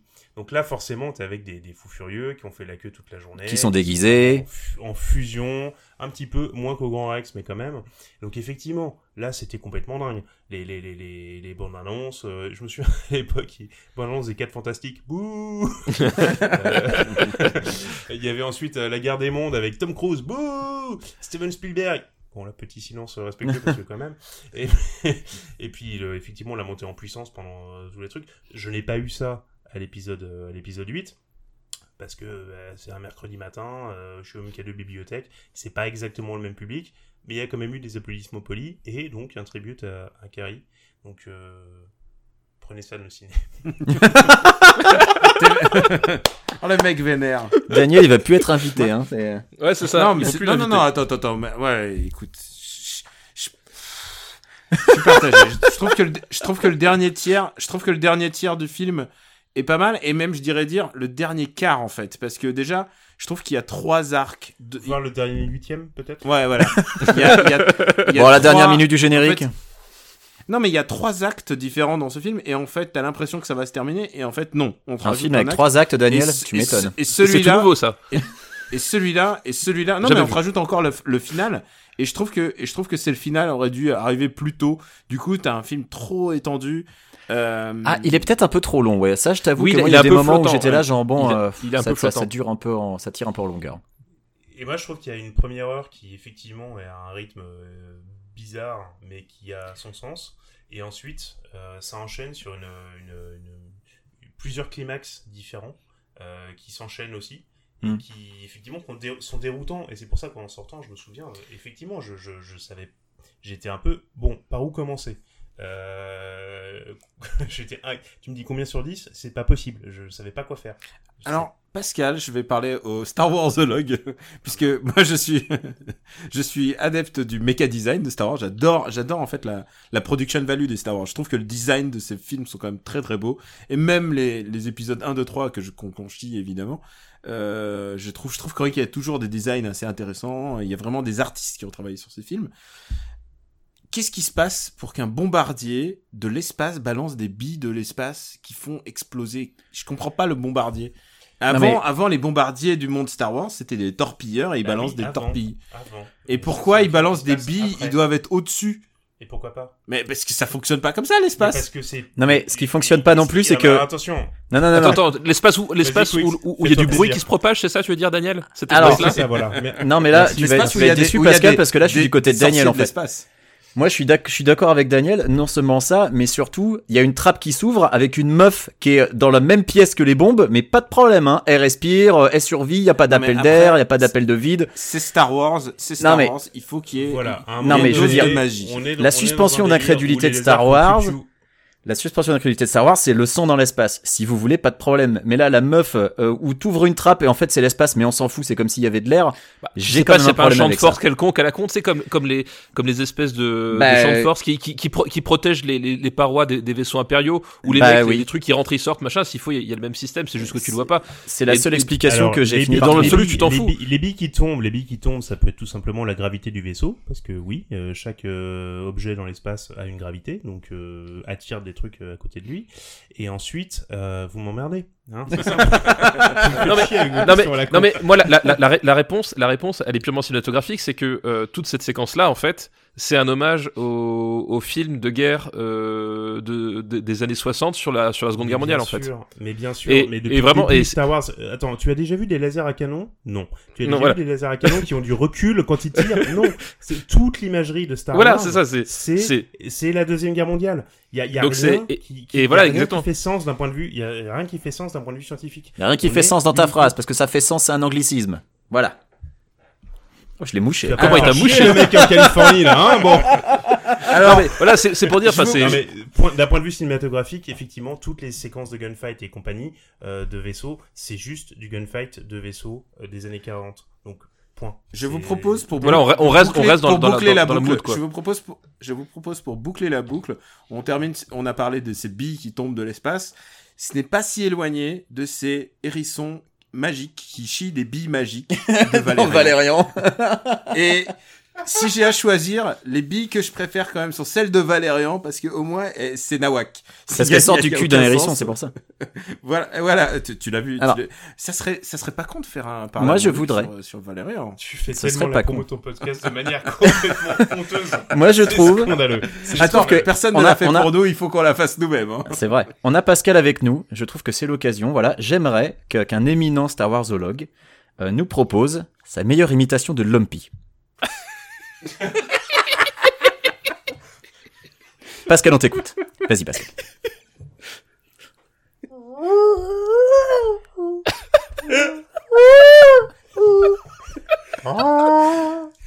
Eh, il a pris l'air un peu, un C'est peu, un peu, tu sais, formidable. un peu, un peu malade de Ce le. sera tout pour moi. Et moi, j'ai eu l'impression d'entendre Lumpy, hein, vraiment. C'était très. Lumpy, c'est toi? Ah, moi- moi, C'était j'ai- très moi, réussi. Je me suis J'ai cru, je vais l'appeler Très- Lumpy maintenant, Ouais. Lumpy Santag.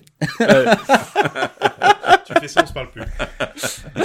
Et allez, je pense qu'on a fait le tour de Star Wars. Ah, mais on peut pas conclure mieux que ça, c'est pas possible. Même si... Oui, voilà, Lumpy. On passe à Doroko. That was wonderful. Bravo! I loved that. Oh, it was great! Well, it was pretty good. Well, it wasn't bad. Well, there were parts of it that weren't very good. It could have been a lot better. I didn't really like it. It was pretty terrible. It was bad. It was awful. It was Get him terrible. away! Hey, boo! Boo!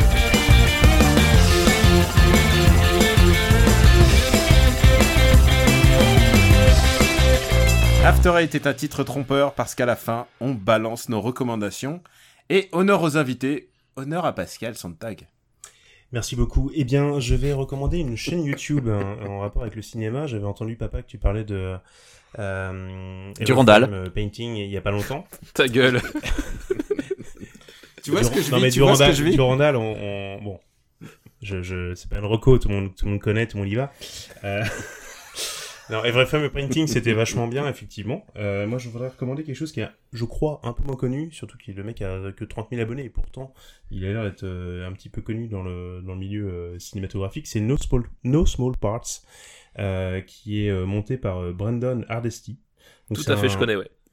tu connais, voilà, euh, c'est un c'est un comédien euh, qui s'est fait connaître notamment sur YouTube en faisant des en reprenant des scènes euh, de films célèbres où il jouait tous les acteurs.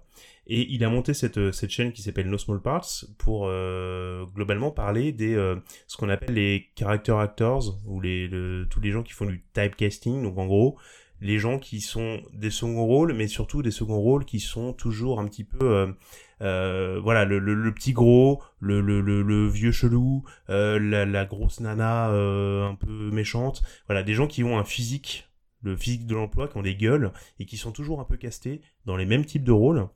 Et il va se concentrer sur un ou une actrice euh, spécifique et pendant l'épisode de euh, d'une vingtaine de minutes 20-30 minutes bah, faire leur biographie aller euh, voir tout ce qu'ils ont pu faire et vraiment les euh, les, les, les, les... c'est fait avec beaucoup de beaucoup de beaucoup d'empathie, beaucoup de bienveillance et, et une vraie admiration. Ça se sent vraiment. Le mec fait son boulot, il, il lit des biographies, il va checker les différents euh, les différents euh, films dans lesquels ils ont joué. Donc il ouvre Ouais, c'est très sur- documenté, ouais. Ouais, c'est super documenté. Il ouvre toujours sur la séquence où tu connais. Donc typiquement, il va prendre. Il, y en a un sur euh, Warwick Davis euh, qui joue dans Willow, euh, sur Harry Dean Stanton, sur. il a une petite série, une mini-série sur les sur les méchants de, de, Bond où il va aller regarder qui était derrière Hot Job, qui était derrière Jaws, qui était derrière le Baron Samedi. Et à chaque fois, on découvre des gens qui ont une carrière énorme au-delà des deux trois rôles pour lesquels on les connaît. Et c'est super intéressant et je recommande ça énormément. Euh, c'est une, c'est- il est maqué avec euh, IMDb, donc euh, c'est souvent, euh, c'est souvent en, en- sur le sur la homepage du site, euh, sur des versions euh, petites ou autres. Mais voilà, il y en a un sur Crispin Glover qui est super intéressant, qui joue le père de, de, de Marty McFly dans, dans Retour vers le futur. Euh, je, je recommande, c'est très très chouette. Euh, Il y a pas mal d'épisodes et euh, c'est euh, vraiment des, des découvertes d'a- d'acteurs et d'actrices qu'on connaît pas trop, mais on connaît leur visage, mais euh, qui ont fait beaucoup plus qu'on ne pense. Et euh, je, je le recommande chaudement. Ouais, C'est effectivement, je le recommande aussi. Très bien, donc No Small Parts.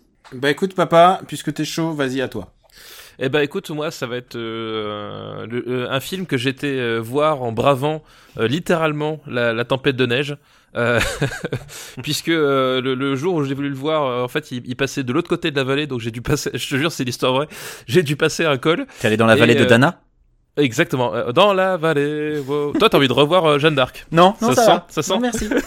Tu sais maintenant, dès qu'on invoque Mano, tu sais ce qui se passe? Quelqu'un dans le monde remet le DVD de Jeanne d'Arc.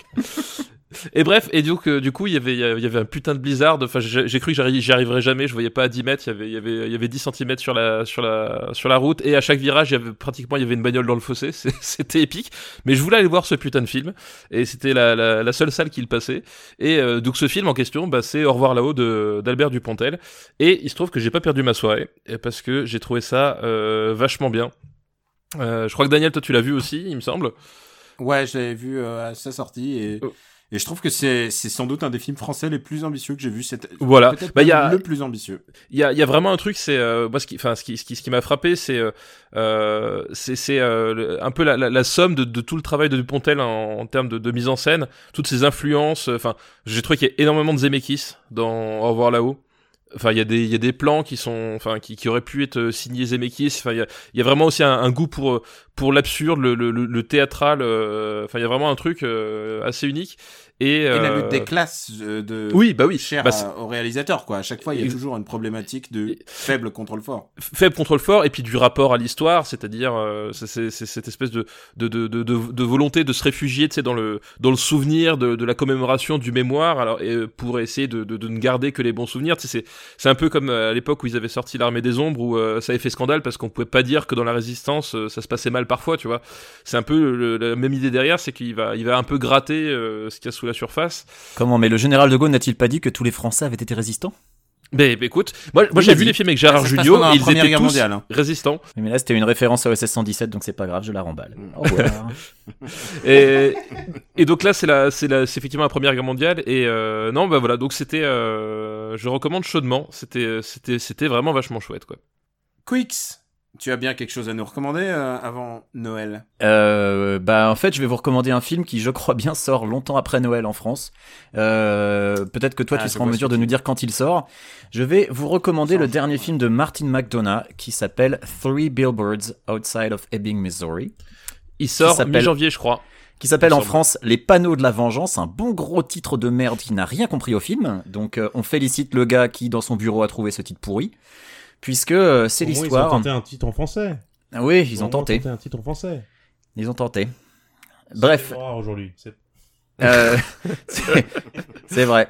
Est-ce que, est-ce que Star Wars s'appelle euh, La guerre des étoiles, les derniers Jedi, ou est-ce qu'ils l'ont laissé Star Wars? Oui, alors Non, les derniers Jedi. gros- Les derniers Jedi, et du coup, c'était un gros sujet parce que euh, est-ce que ça spoilait euh, parce que quand The Last Jedi est sorti, c'était Ouais. ah il y en a il y en a qu'un et la version française disait ah donc il y en a plusieurs et puis en fait euh, Ryan Johnson disait non et puis en fait voilà euh, je sais pas où je vais avec cette anecdote mais euh, Mais bon, bref, ouais, ça, ça avait donné lieu à une espèce de contestation. Bref.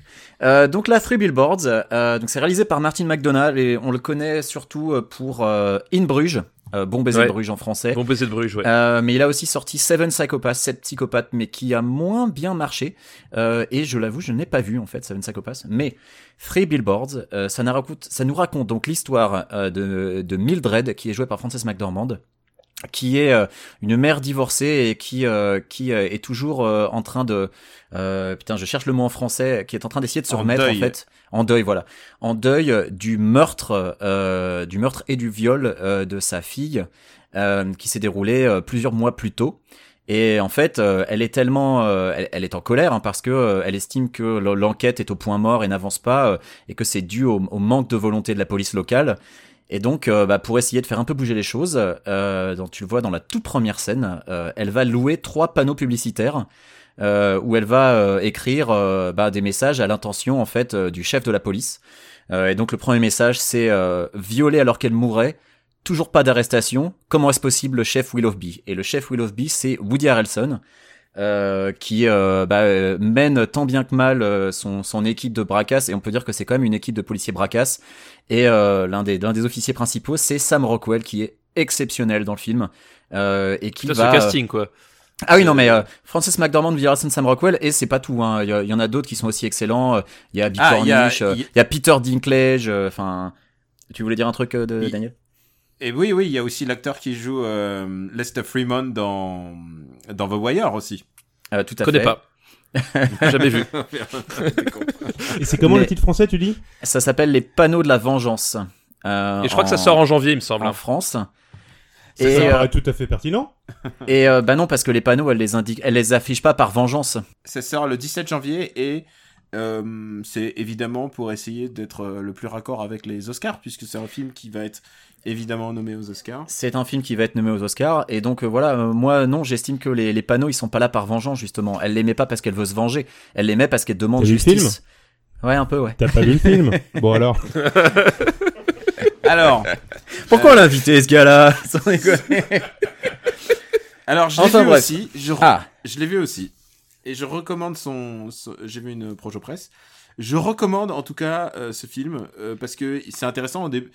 Au, moins, on peut dire que c'est euh, c'est un film qui se veut un peu frère Cohen sans l'être. C'est un, un frère Cohen de série B déjà. Bah, En si, de si vous avez vu de- et apprécié. Bon baiser de Bruges, c'est dans la même engeance un peu. C'est il y a alors il y a c'est pour adultes hein, bien sûr. Euh, ça les, les dialogues sont formidables.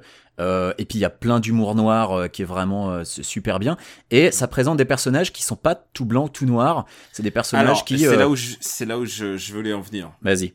c'est que les personnages sont intéressants et ils sont très différents. Mais, et alors, je peux pas spoiler le film, surtout en plus s'il est pas sorti, ce serait dégueulasse.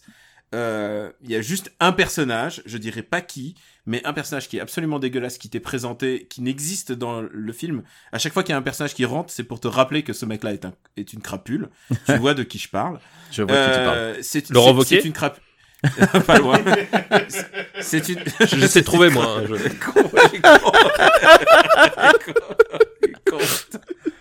C'est une crapule qui, qui tabasse les gens, euh, c'est une crapule qui, qui tabasse des, euh, des, des noirs, euh, c'est vraiment, euh, genre, sur lui, ouais. non mais c'est vraiment, toujours sur Laurent Wauquiez, là, pour l'instant. hein, c'est- non mais c'est vraiment un criminel. C'est vraiment Toujours un sur- ouais, ok. Sauf que ce gars-là, dans le film, a un redeeming arc. C'est-à-dire qu'il va devenir, il va passer de, de méchant nazi à, euh, mec plutôt même. Ah, président très, des très Républicains. Ah bah ouais. Bah, bah, on- C'est-à-dire que il a, il a un redeeming arc, mais pour de bonnes. Enfin, moi, je trouve que le redeeming arc est plutôt bien, est plutôt bien amené en fait. Euh, que la raison Ouais, pour bah, laquelle, moi, je trouve que la raison pour laquelle il se, il commence à se rendre compte de que qu'il qu'il se comportait, euh, bah, voilà, qu'il a un comportement qui est absolument intolérable où il n'y a pas de tolérance. Euh, moi, j'ai trouvé ça très intéressant la manière dont c'est fait, et surtout la manière où, euh, la manière dont on te montre aussi que celle qui est censée être ton héroïne, Mildred, euh, bah mine de rien, elle fait bien de la merde aussi, quoi. Et euh, que tu vois, tu peux pas l'idéaliser. Et j'ai trouvé ça vraiment intéressant. Et de la même manière que t'as envie au début de tout mettre sur le dos du perso de Woody Harrelson, et qu'au final, bah finalement, tu te rends compte que lui, il est finalement, il est pas là. Lui non plus, c'est pas un, un, mau- un mauvais mec, quoi. Et je trouve ça Je vraiment intéressant. propose- Je te propose d'inviter papa euh, pour, Et en- on- pour en voilà, parler. on résoudra Enfin, tout ça. inviter. On pourra en Voilà, reparler quand le film sera sorti. Hein. Voilà. On pas- résoudra tout ça au mois de janvier, les enfants. On, se met à Voilà. spoiler, on spoil des films qui sont Ah non, on n'a pas spoilé. c'est complètement génial là. On n'a pas On spoilé. a, on n'a pas On a spoilé, juste dit mais que on dit que les personnages sont pas tout blancs ou tout noirs et que c'est, moi je trouve ça très Pour moi, intéressant. c'est très compliqué d'aimer. Sinon, j'ai des théories sur Star Wars 9, hein, si vous voulez. On peut y aller. hein. Alors, les gars, je vais passer à Marocco. Et je vais être raccord avec le sujet, et ça va pas arriver tous les jours. Je vais recommander un truc Star Wars. Euh, je vais recommander un bouquin qui est sorti il y a pas si longtemps, euh, qui s'appelle Star Wars from a Certain Point of View, et euh, qui célèbre les donc les, les 40 ans de Star Wars. Figurez-vous que je suis né le même jour que Star Wars. C'est- assez, ça m'a toujours surpris cette cette coïncidence. Et et du coup et du coup là c'est 40 histoires qui célèbrent les 40 années. Euh, elles sont écrites par des auteurs tous très intéressants, vraiment d'un de panels très très divers, qui ont tous donné euh, en plus leur euh, leur droit d'auteur. Ce bouquin est édité pour une bonne cause. Mais sur le contenu, c'est à chaque fois des histoires de gens qui sont liés à l'épisode, euh, donc à l'épisode 4, donc Star Wars, le seul film qui compte après tout.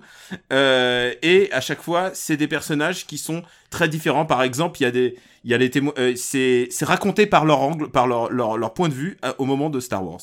C'est-à-dire, il y a des pilotes de X-Wing, bah, tu vois la bataille de Yavin, tu vois, euh, tu vois par exemple, il y a une histoire qui est racontée par un robot, euh, l'angle de- d'un robot nettoyeur euh, à bord de la Death Star. Euh, il y a, euh, il y a Boba Fett, figurez-vous. Euh, il y a, il y a même Qui-Gon Jinn qui parle à un moment à, donc à, à Obi-Wan Kenobi bah, juste avant qu'il meure. Ouais, alors le a- chapitre de Jar Jar Binks, je l'appréhende vachement. hein. Non, il y a pas, il y a pas. Détrompe-toi, c'est assez étonnant. Et on y lit une certaine critique de Laurent Wauquiez d'ailleurs. Le, cha- le chapitre de, Mais il y a- de Chewbacca, il est comment il y a vraiment il y a vraiment des il y a vraiment des personnages très intéressants par exemple il y a une, une histoire qui raconte euh, bah, qu'est-ce qui se passe dans la cantine euh, dans la fameuse cantina de Mos Eisley euh, avec les autres avec les autres personnages présents dans la scène. Spoiler, ils font le ménage. C'est pas, c'est pas ouf. donc donc il y a Non, mais c'est tous les a- témoins a- oculaires qui peuvent dire si, Han si euh, Yann, Yann Solo a tiré le premier. exactement exactement mais c'est c'est c'est génial. Et alors là j'en viens aux auteurs c'est que c'est vraiment écrit par des cadors. Euh, il y a Gary Whitta donc qui écrit euh, l'histoire de Remus Ant- Ant- Antilles. Donc vous connaissez tous Remus Antilles. C'est le mec qui se fait égorger par Darth Vader au début de l'épisode et euh, Gary Whitta c'est celui qui a écrit donc notamment Rock One Euh, mais aussi, il y a Paul Dini qui écrit euh, une petite histoire sur Boba Fett. C'est quand même un très gros bouquin, donc il y en a vraiment beaucoup. Je vais pas tous les faire. Il y a Kelly Sue DeConnick et son et son mec aussi à la vie qui s'appelle Matt Fraction, donc on a beaucoup parlé, qui a écrit Hawkeye et donc qui raconte cette fameuse histoire dans la cantina. Il y en a plein. Il y a Glenn Weldon que j'adore et que j'adore lire et écouter. Il y a Kieron Gillen qui écrit en ce moment les comics Star Wars, euh, qui écrit plusieurs comics Star Wars. Il y a vraiment beaucoup, beaucoup, beaucoup, beaucoup de monde. Il y a Greg Rucka aussi que tu que tu as l'habitude de lire. Bien sûr. euh, Quicks, Ah bah, puisque ouais. il a fait euh, Gotham Central avec euh, puisque- euh, Gotham Central et les, et les, et les comics Batman. Ouais. Il y a euh, Charles Soule que j'ai l'habitude de lire euh, dans les, dans les comics. Il a écrit une histoire courte de Lando Calrissian, puisque Lando Calrissian existait au moment de. Mais Charles de- Soule a fait euh, des de comics, je crois, Star Wars aussi récemment, il me semble. Ouais, C'est pas lui qui a écrit Dark Vador. Euh, je crois que c'est lui qui est en ce moment sur Dark Vador et Kieron D'accord. Gillen qui était avant sur Dark Vador.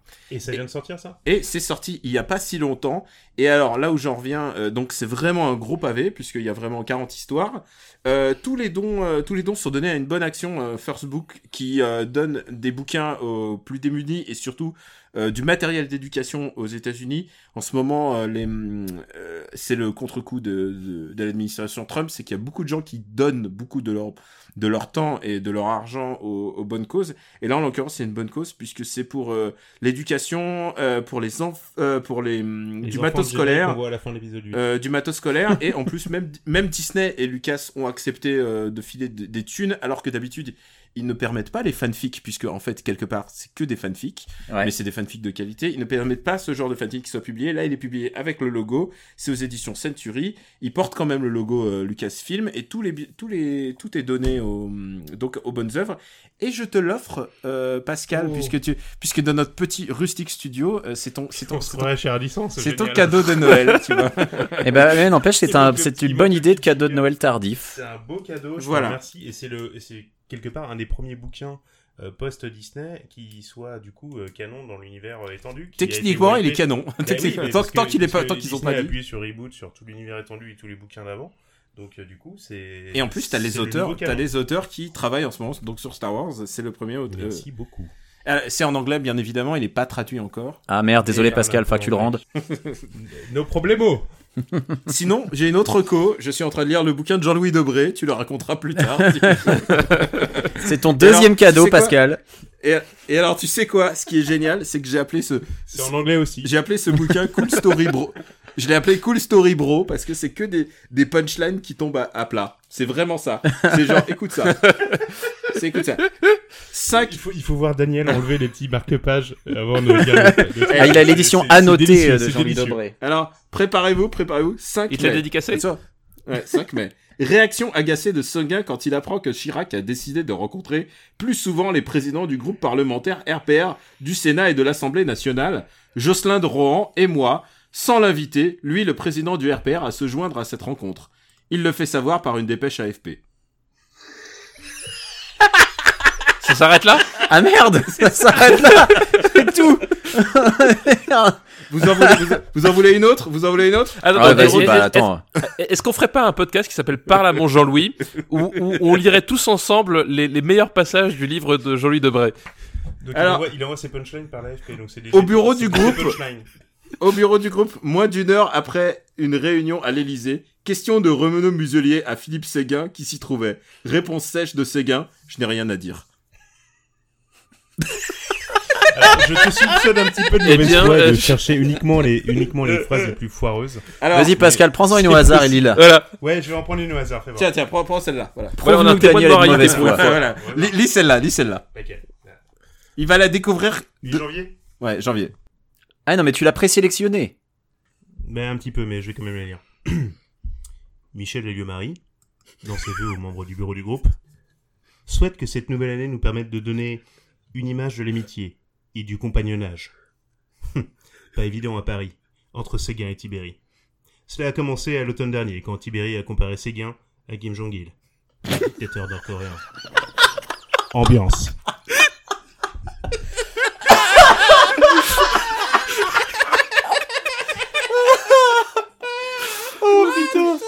Je pourrais faire ça toute, je pourrais faire ça toute ma vie. Pascal, est-ce que tu veux bien faire l'audiobook du livre de Jean-Louis Debré Tiens, Ah, regarde, là, il y, en- il y en a, tu, peux choisir celle que tu veux, là. Ouais. Bah, c'est- Celle-là ou celle-là, ou fais les deux. Vas-y. 4 et 5 octobre. Aux journées parlementaires, à Saint-Jean-de-Luz.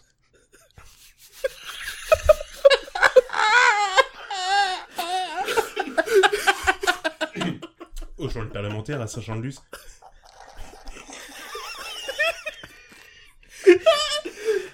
Ils sont en train de s'étrangler les deux. Elle a tout fait pour que le climat soit... C'est extrêmement dur. vous avez, l'image de Daniel en face.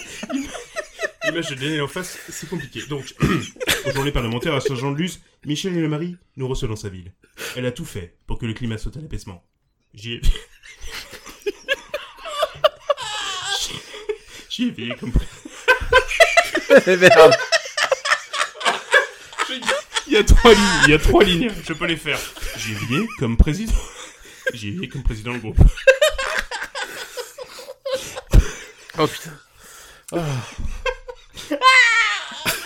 Merde. Il est en train de mourir, Ah, mais Daniel. Daniel il crève là. Balladur est bien accueilli et, et même applaudi. Et même, et même applaudi. Ce n'était pas gagné d'avance. Un moment de calme entre grands chefs, cela fait du bien. Ah, ça valait le coup. C'est insupportable. Je peux pas faire ça avec Daniel qui rigole en face. c'est impossible. Ah. Oh putain. Bon, Effectivement, ça a l'air, ça a l'air extrêmement nul, extrêmement nul. Ce bouquin me fait hurler de rire tellement Bon, alors, euh, je vais, on va reprendre le podcast. euh, On entre va- nous, voilà, on va euh, reprendre. On va, on va peut-être bi- bientôt dire On va- bonsoir. Et on va conclure. Alors tu vois, c'est le on moment où normalement j'envoie un jingle. Donc là, on va faire Non, hop. non, alors, alors, tu- Et là, j'envoie un quoi, jingle. ouais. Voilà. Oh putain. Alors, on va essayer d'oublier. En plus, ça a l'air d'être un gentil gars, quoi. Alors, Pascal, c'est le moment où peut-on te Allez, il faut que j'envoie le jingle d'abord. Alors attends, j'envoie le jingle. Hop là. Jingle, jingle. Vas-y, jingle.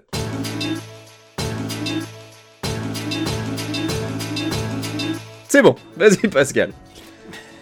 Donc, où me retrouver pour ceux Oui, où peut-on te retrouver Pour mon goût pour euh, Star Wars, eh bien écoute, n'hésitez pas à aller sur Twitter, sur euh, @smashingpenguin, euh, S-M-A-S-H-I-N-G-P-E-N-G-U-I-N. Et sinon, bah non, bah, c'est déjà pas mal. Et- pas Bah, et je crois que tu as participé à un podcast il y a peu euh, pour parler de Star Wars justement. C'est pas, c'est- tu étais chez ABCD, je crois. Ouais, j'étais chez ABCD où j'ai aussi parlé de Star Wars. Je fais que ça en fait. Je- Donc voilà. Donc si vous avez envie d'entendre plus de Pascal qui parle de Star Wars, Star Wars, et pas de Jean-Louis. Debré, écoutez ABCD. Voilà, c'était chez ABCD, c'est l'épisode d'octobre, je crois, et j'ai été invité à l'épisode de Noël qui va sortir incessamment sous peu, donc euh, peut-être en même temps que ce podcast, je ne sais pas encore. D'accord. Je vais faire un petit quiz sur les films québécois, entre autres, euh, entre autres euh, Toujours ABCD. Machine Penguin. Toujours ABCD, ouais. At. Machine Penguin, donc euh, et sans doute le compte Twitter le plus sous-estimé de, de tout Twitter. Bah, avec Jean-Louis Debré, oui. Merci de le penser. Euh, papa, où est-ce qu'on peut te retrouver? Eh ben écoute, euh, Super Ciné Battle, euh, parle à mon Luc, euh, sur, euh, sur Gamecult où je, où je dis le plus grand bien des DLC de Resident Evil 7. Euh, spoiler, non. Euh, Mais le jeu est bien. Le jeu est très bien, mais euh, disons que quand t'as le choix entre acheter la, la version à 50 boules avec les DLC qui servent à rien et, le même jeu à 20 balles euh, sans les trucs inutiles, bon, euh, après c'est Ton toi qui article vois. est dispo sur Gamecult. Voilà, mon article est dispo sur Gamecult.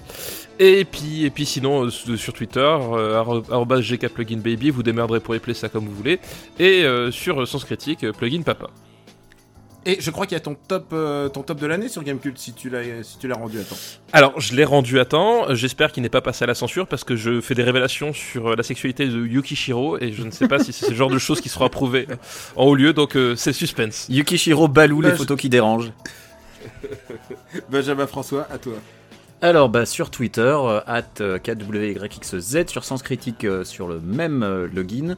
Euh, bah, dans Parle à mon Luc, hein, n'est-ce pas Puisque nous avons tous Souffert. joyeusement souffert en regardant donc Jeanne d'Arc pour cet épisode 2. Et, et pour l'épisode 3, on va essayer de faire ça un peu plus rapidement parce qu'il s'est quand même passé 3 mois entre l'épisode 1 et l'épisode 2. C'est un petit peu un rythme pas génial, donc on va essayer d'améliorer ça.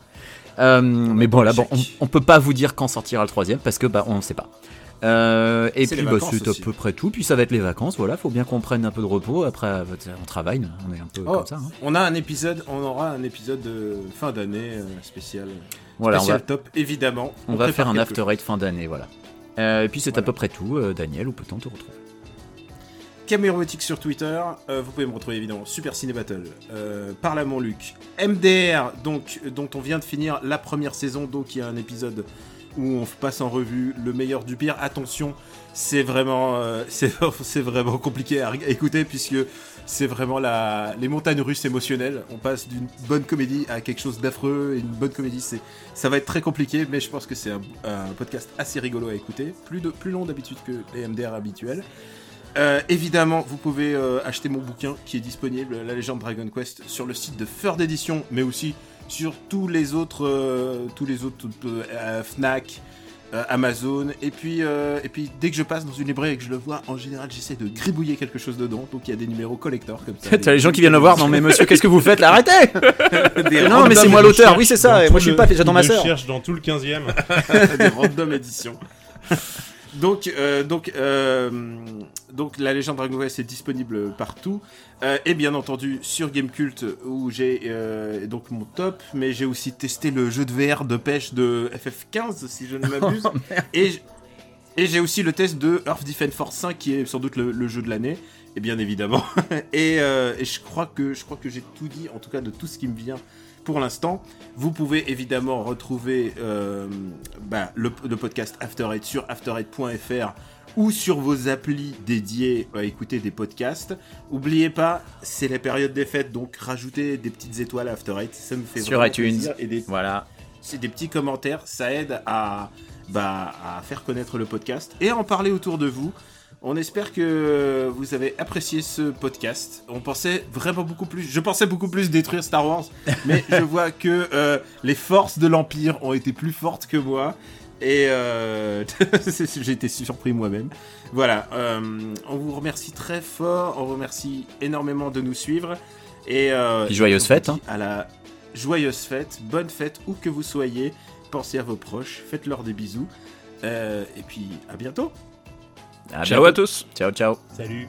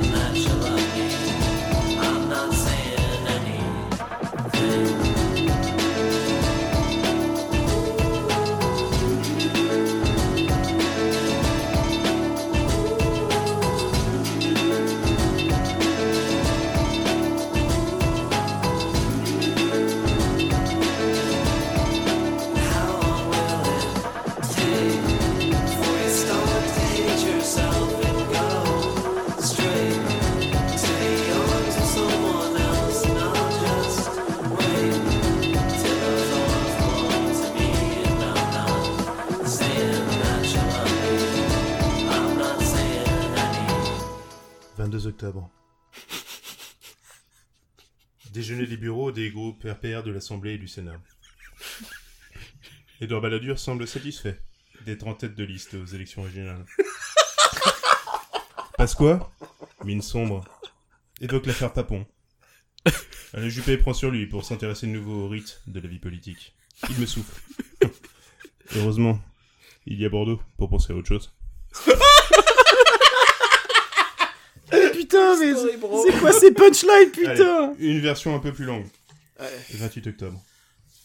La question qui revient quotidiennement, et me sera sans doute posée jusqu'à la fin de mon mandat, sans probablement jamais vraiment trouver une réponse, est la suivante. Comment s'opposer au gouvernement quand on soutient le président de la République? Comment critiquer le Premier ministre? Tout en faisant confiance au chef de l'État C'est le propre de la cohabitation de reposer sur une équation politique complexe. Avec un jeu à trois. Le président, une majorité qui n'est pas favorable, et une opposition qui ne peut pas se contenter d'une critique systématique de l'action du gouvernement et du chef de l'État. Avant les questions d'actualité, Séguin, qui vient de déjeuner avec Chirac, n'a pas l'air décontracté lorsqu'il- lorsqu'il nous rejoint. Je sais même pas pourquoi il rit. Je l'observe pendant la séance. Il est complètement fermé. De méchante humeur. Notre secrétaire général me rapporte plus tard qu'en passant devant elle, Séguin lui a dit C'est terrible. Pire encore que je ne croyais. Il, entre parenthèses, Chirac, lâche tout. Je pense qu'ils ont dû parler de l'Europe. Il faut dire que la veille, lors d'une rencontre avec le chancelier allemand Helmut Kohl, Jacques Chirac a déclaré publiquement que, sans l'euro, il n'y aura pas de bonheur, pas de paix, pas de prospérité. Et que la France et l'Allemagne seront au rendez-vous de l'Europe. Visiblement, cela n'a pas plu à ces gars.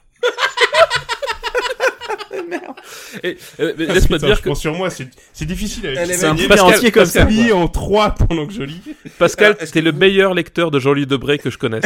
Vraiment, t'es t'es le meilleur. C'est Est-ce que c'est- c'est Ah, tout. tu sais, c'est vrai que je, en étant le seul, Est-ce que, est-ce que vous voulez pas qu'il nous fasse des jingles Jean-Louis Debré? Euh, je suis là encore pendant 10 minutes, profitez. De toute façon, Oh, je suis pas putain. rentré chez moi tout de suite, on y va. Ah putain. Oui.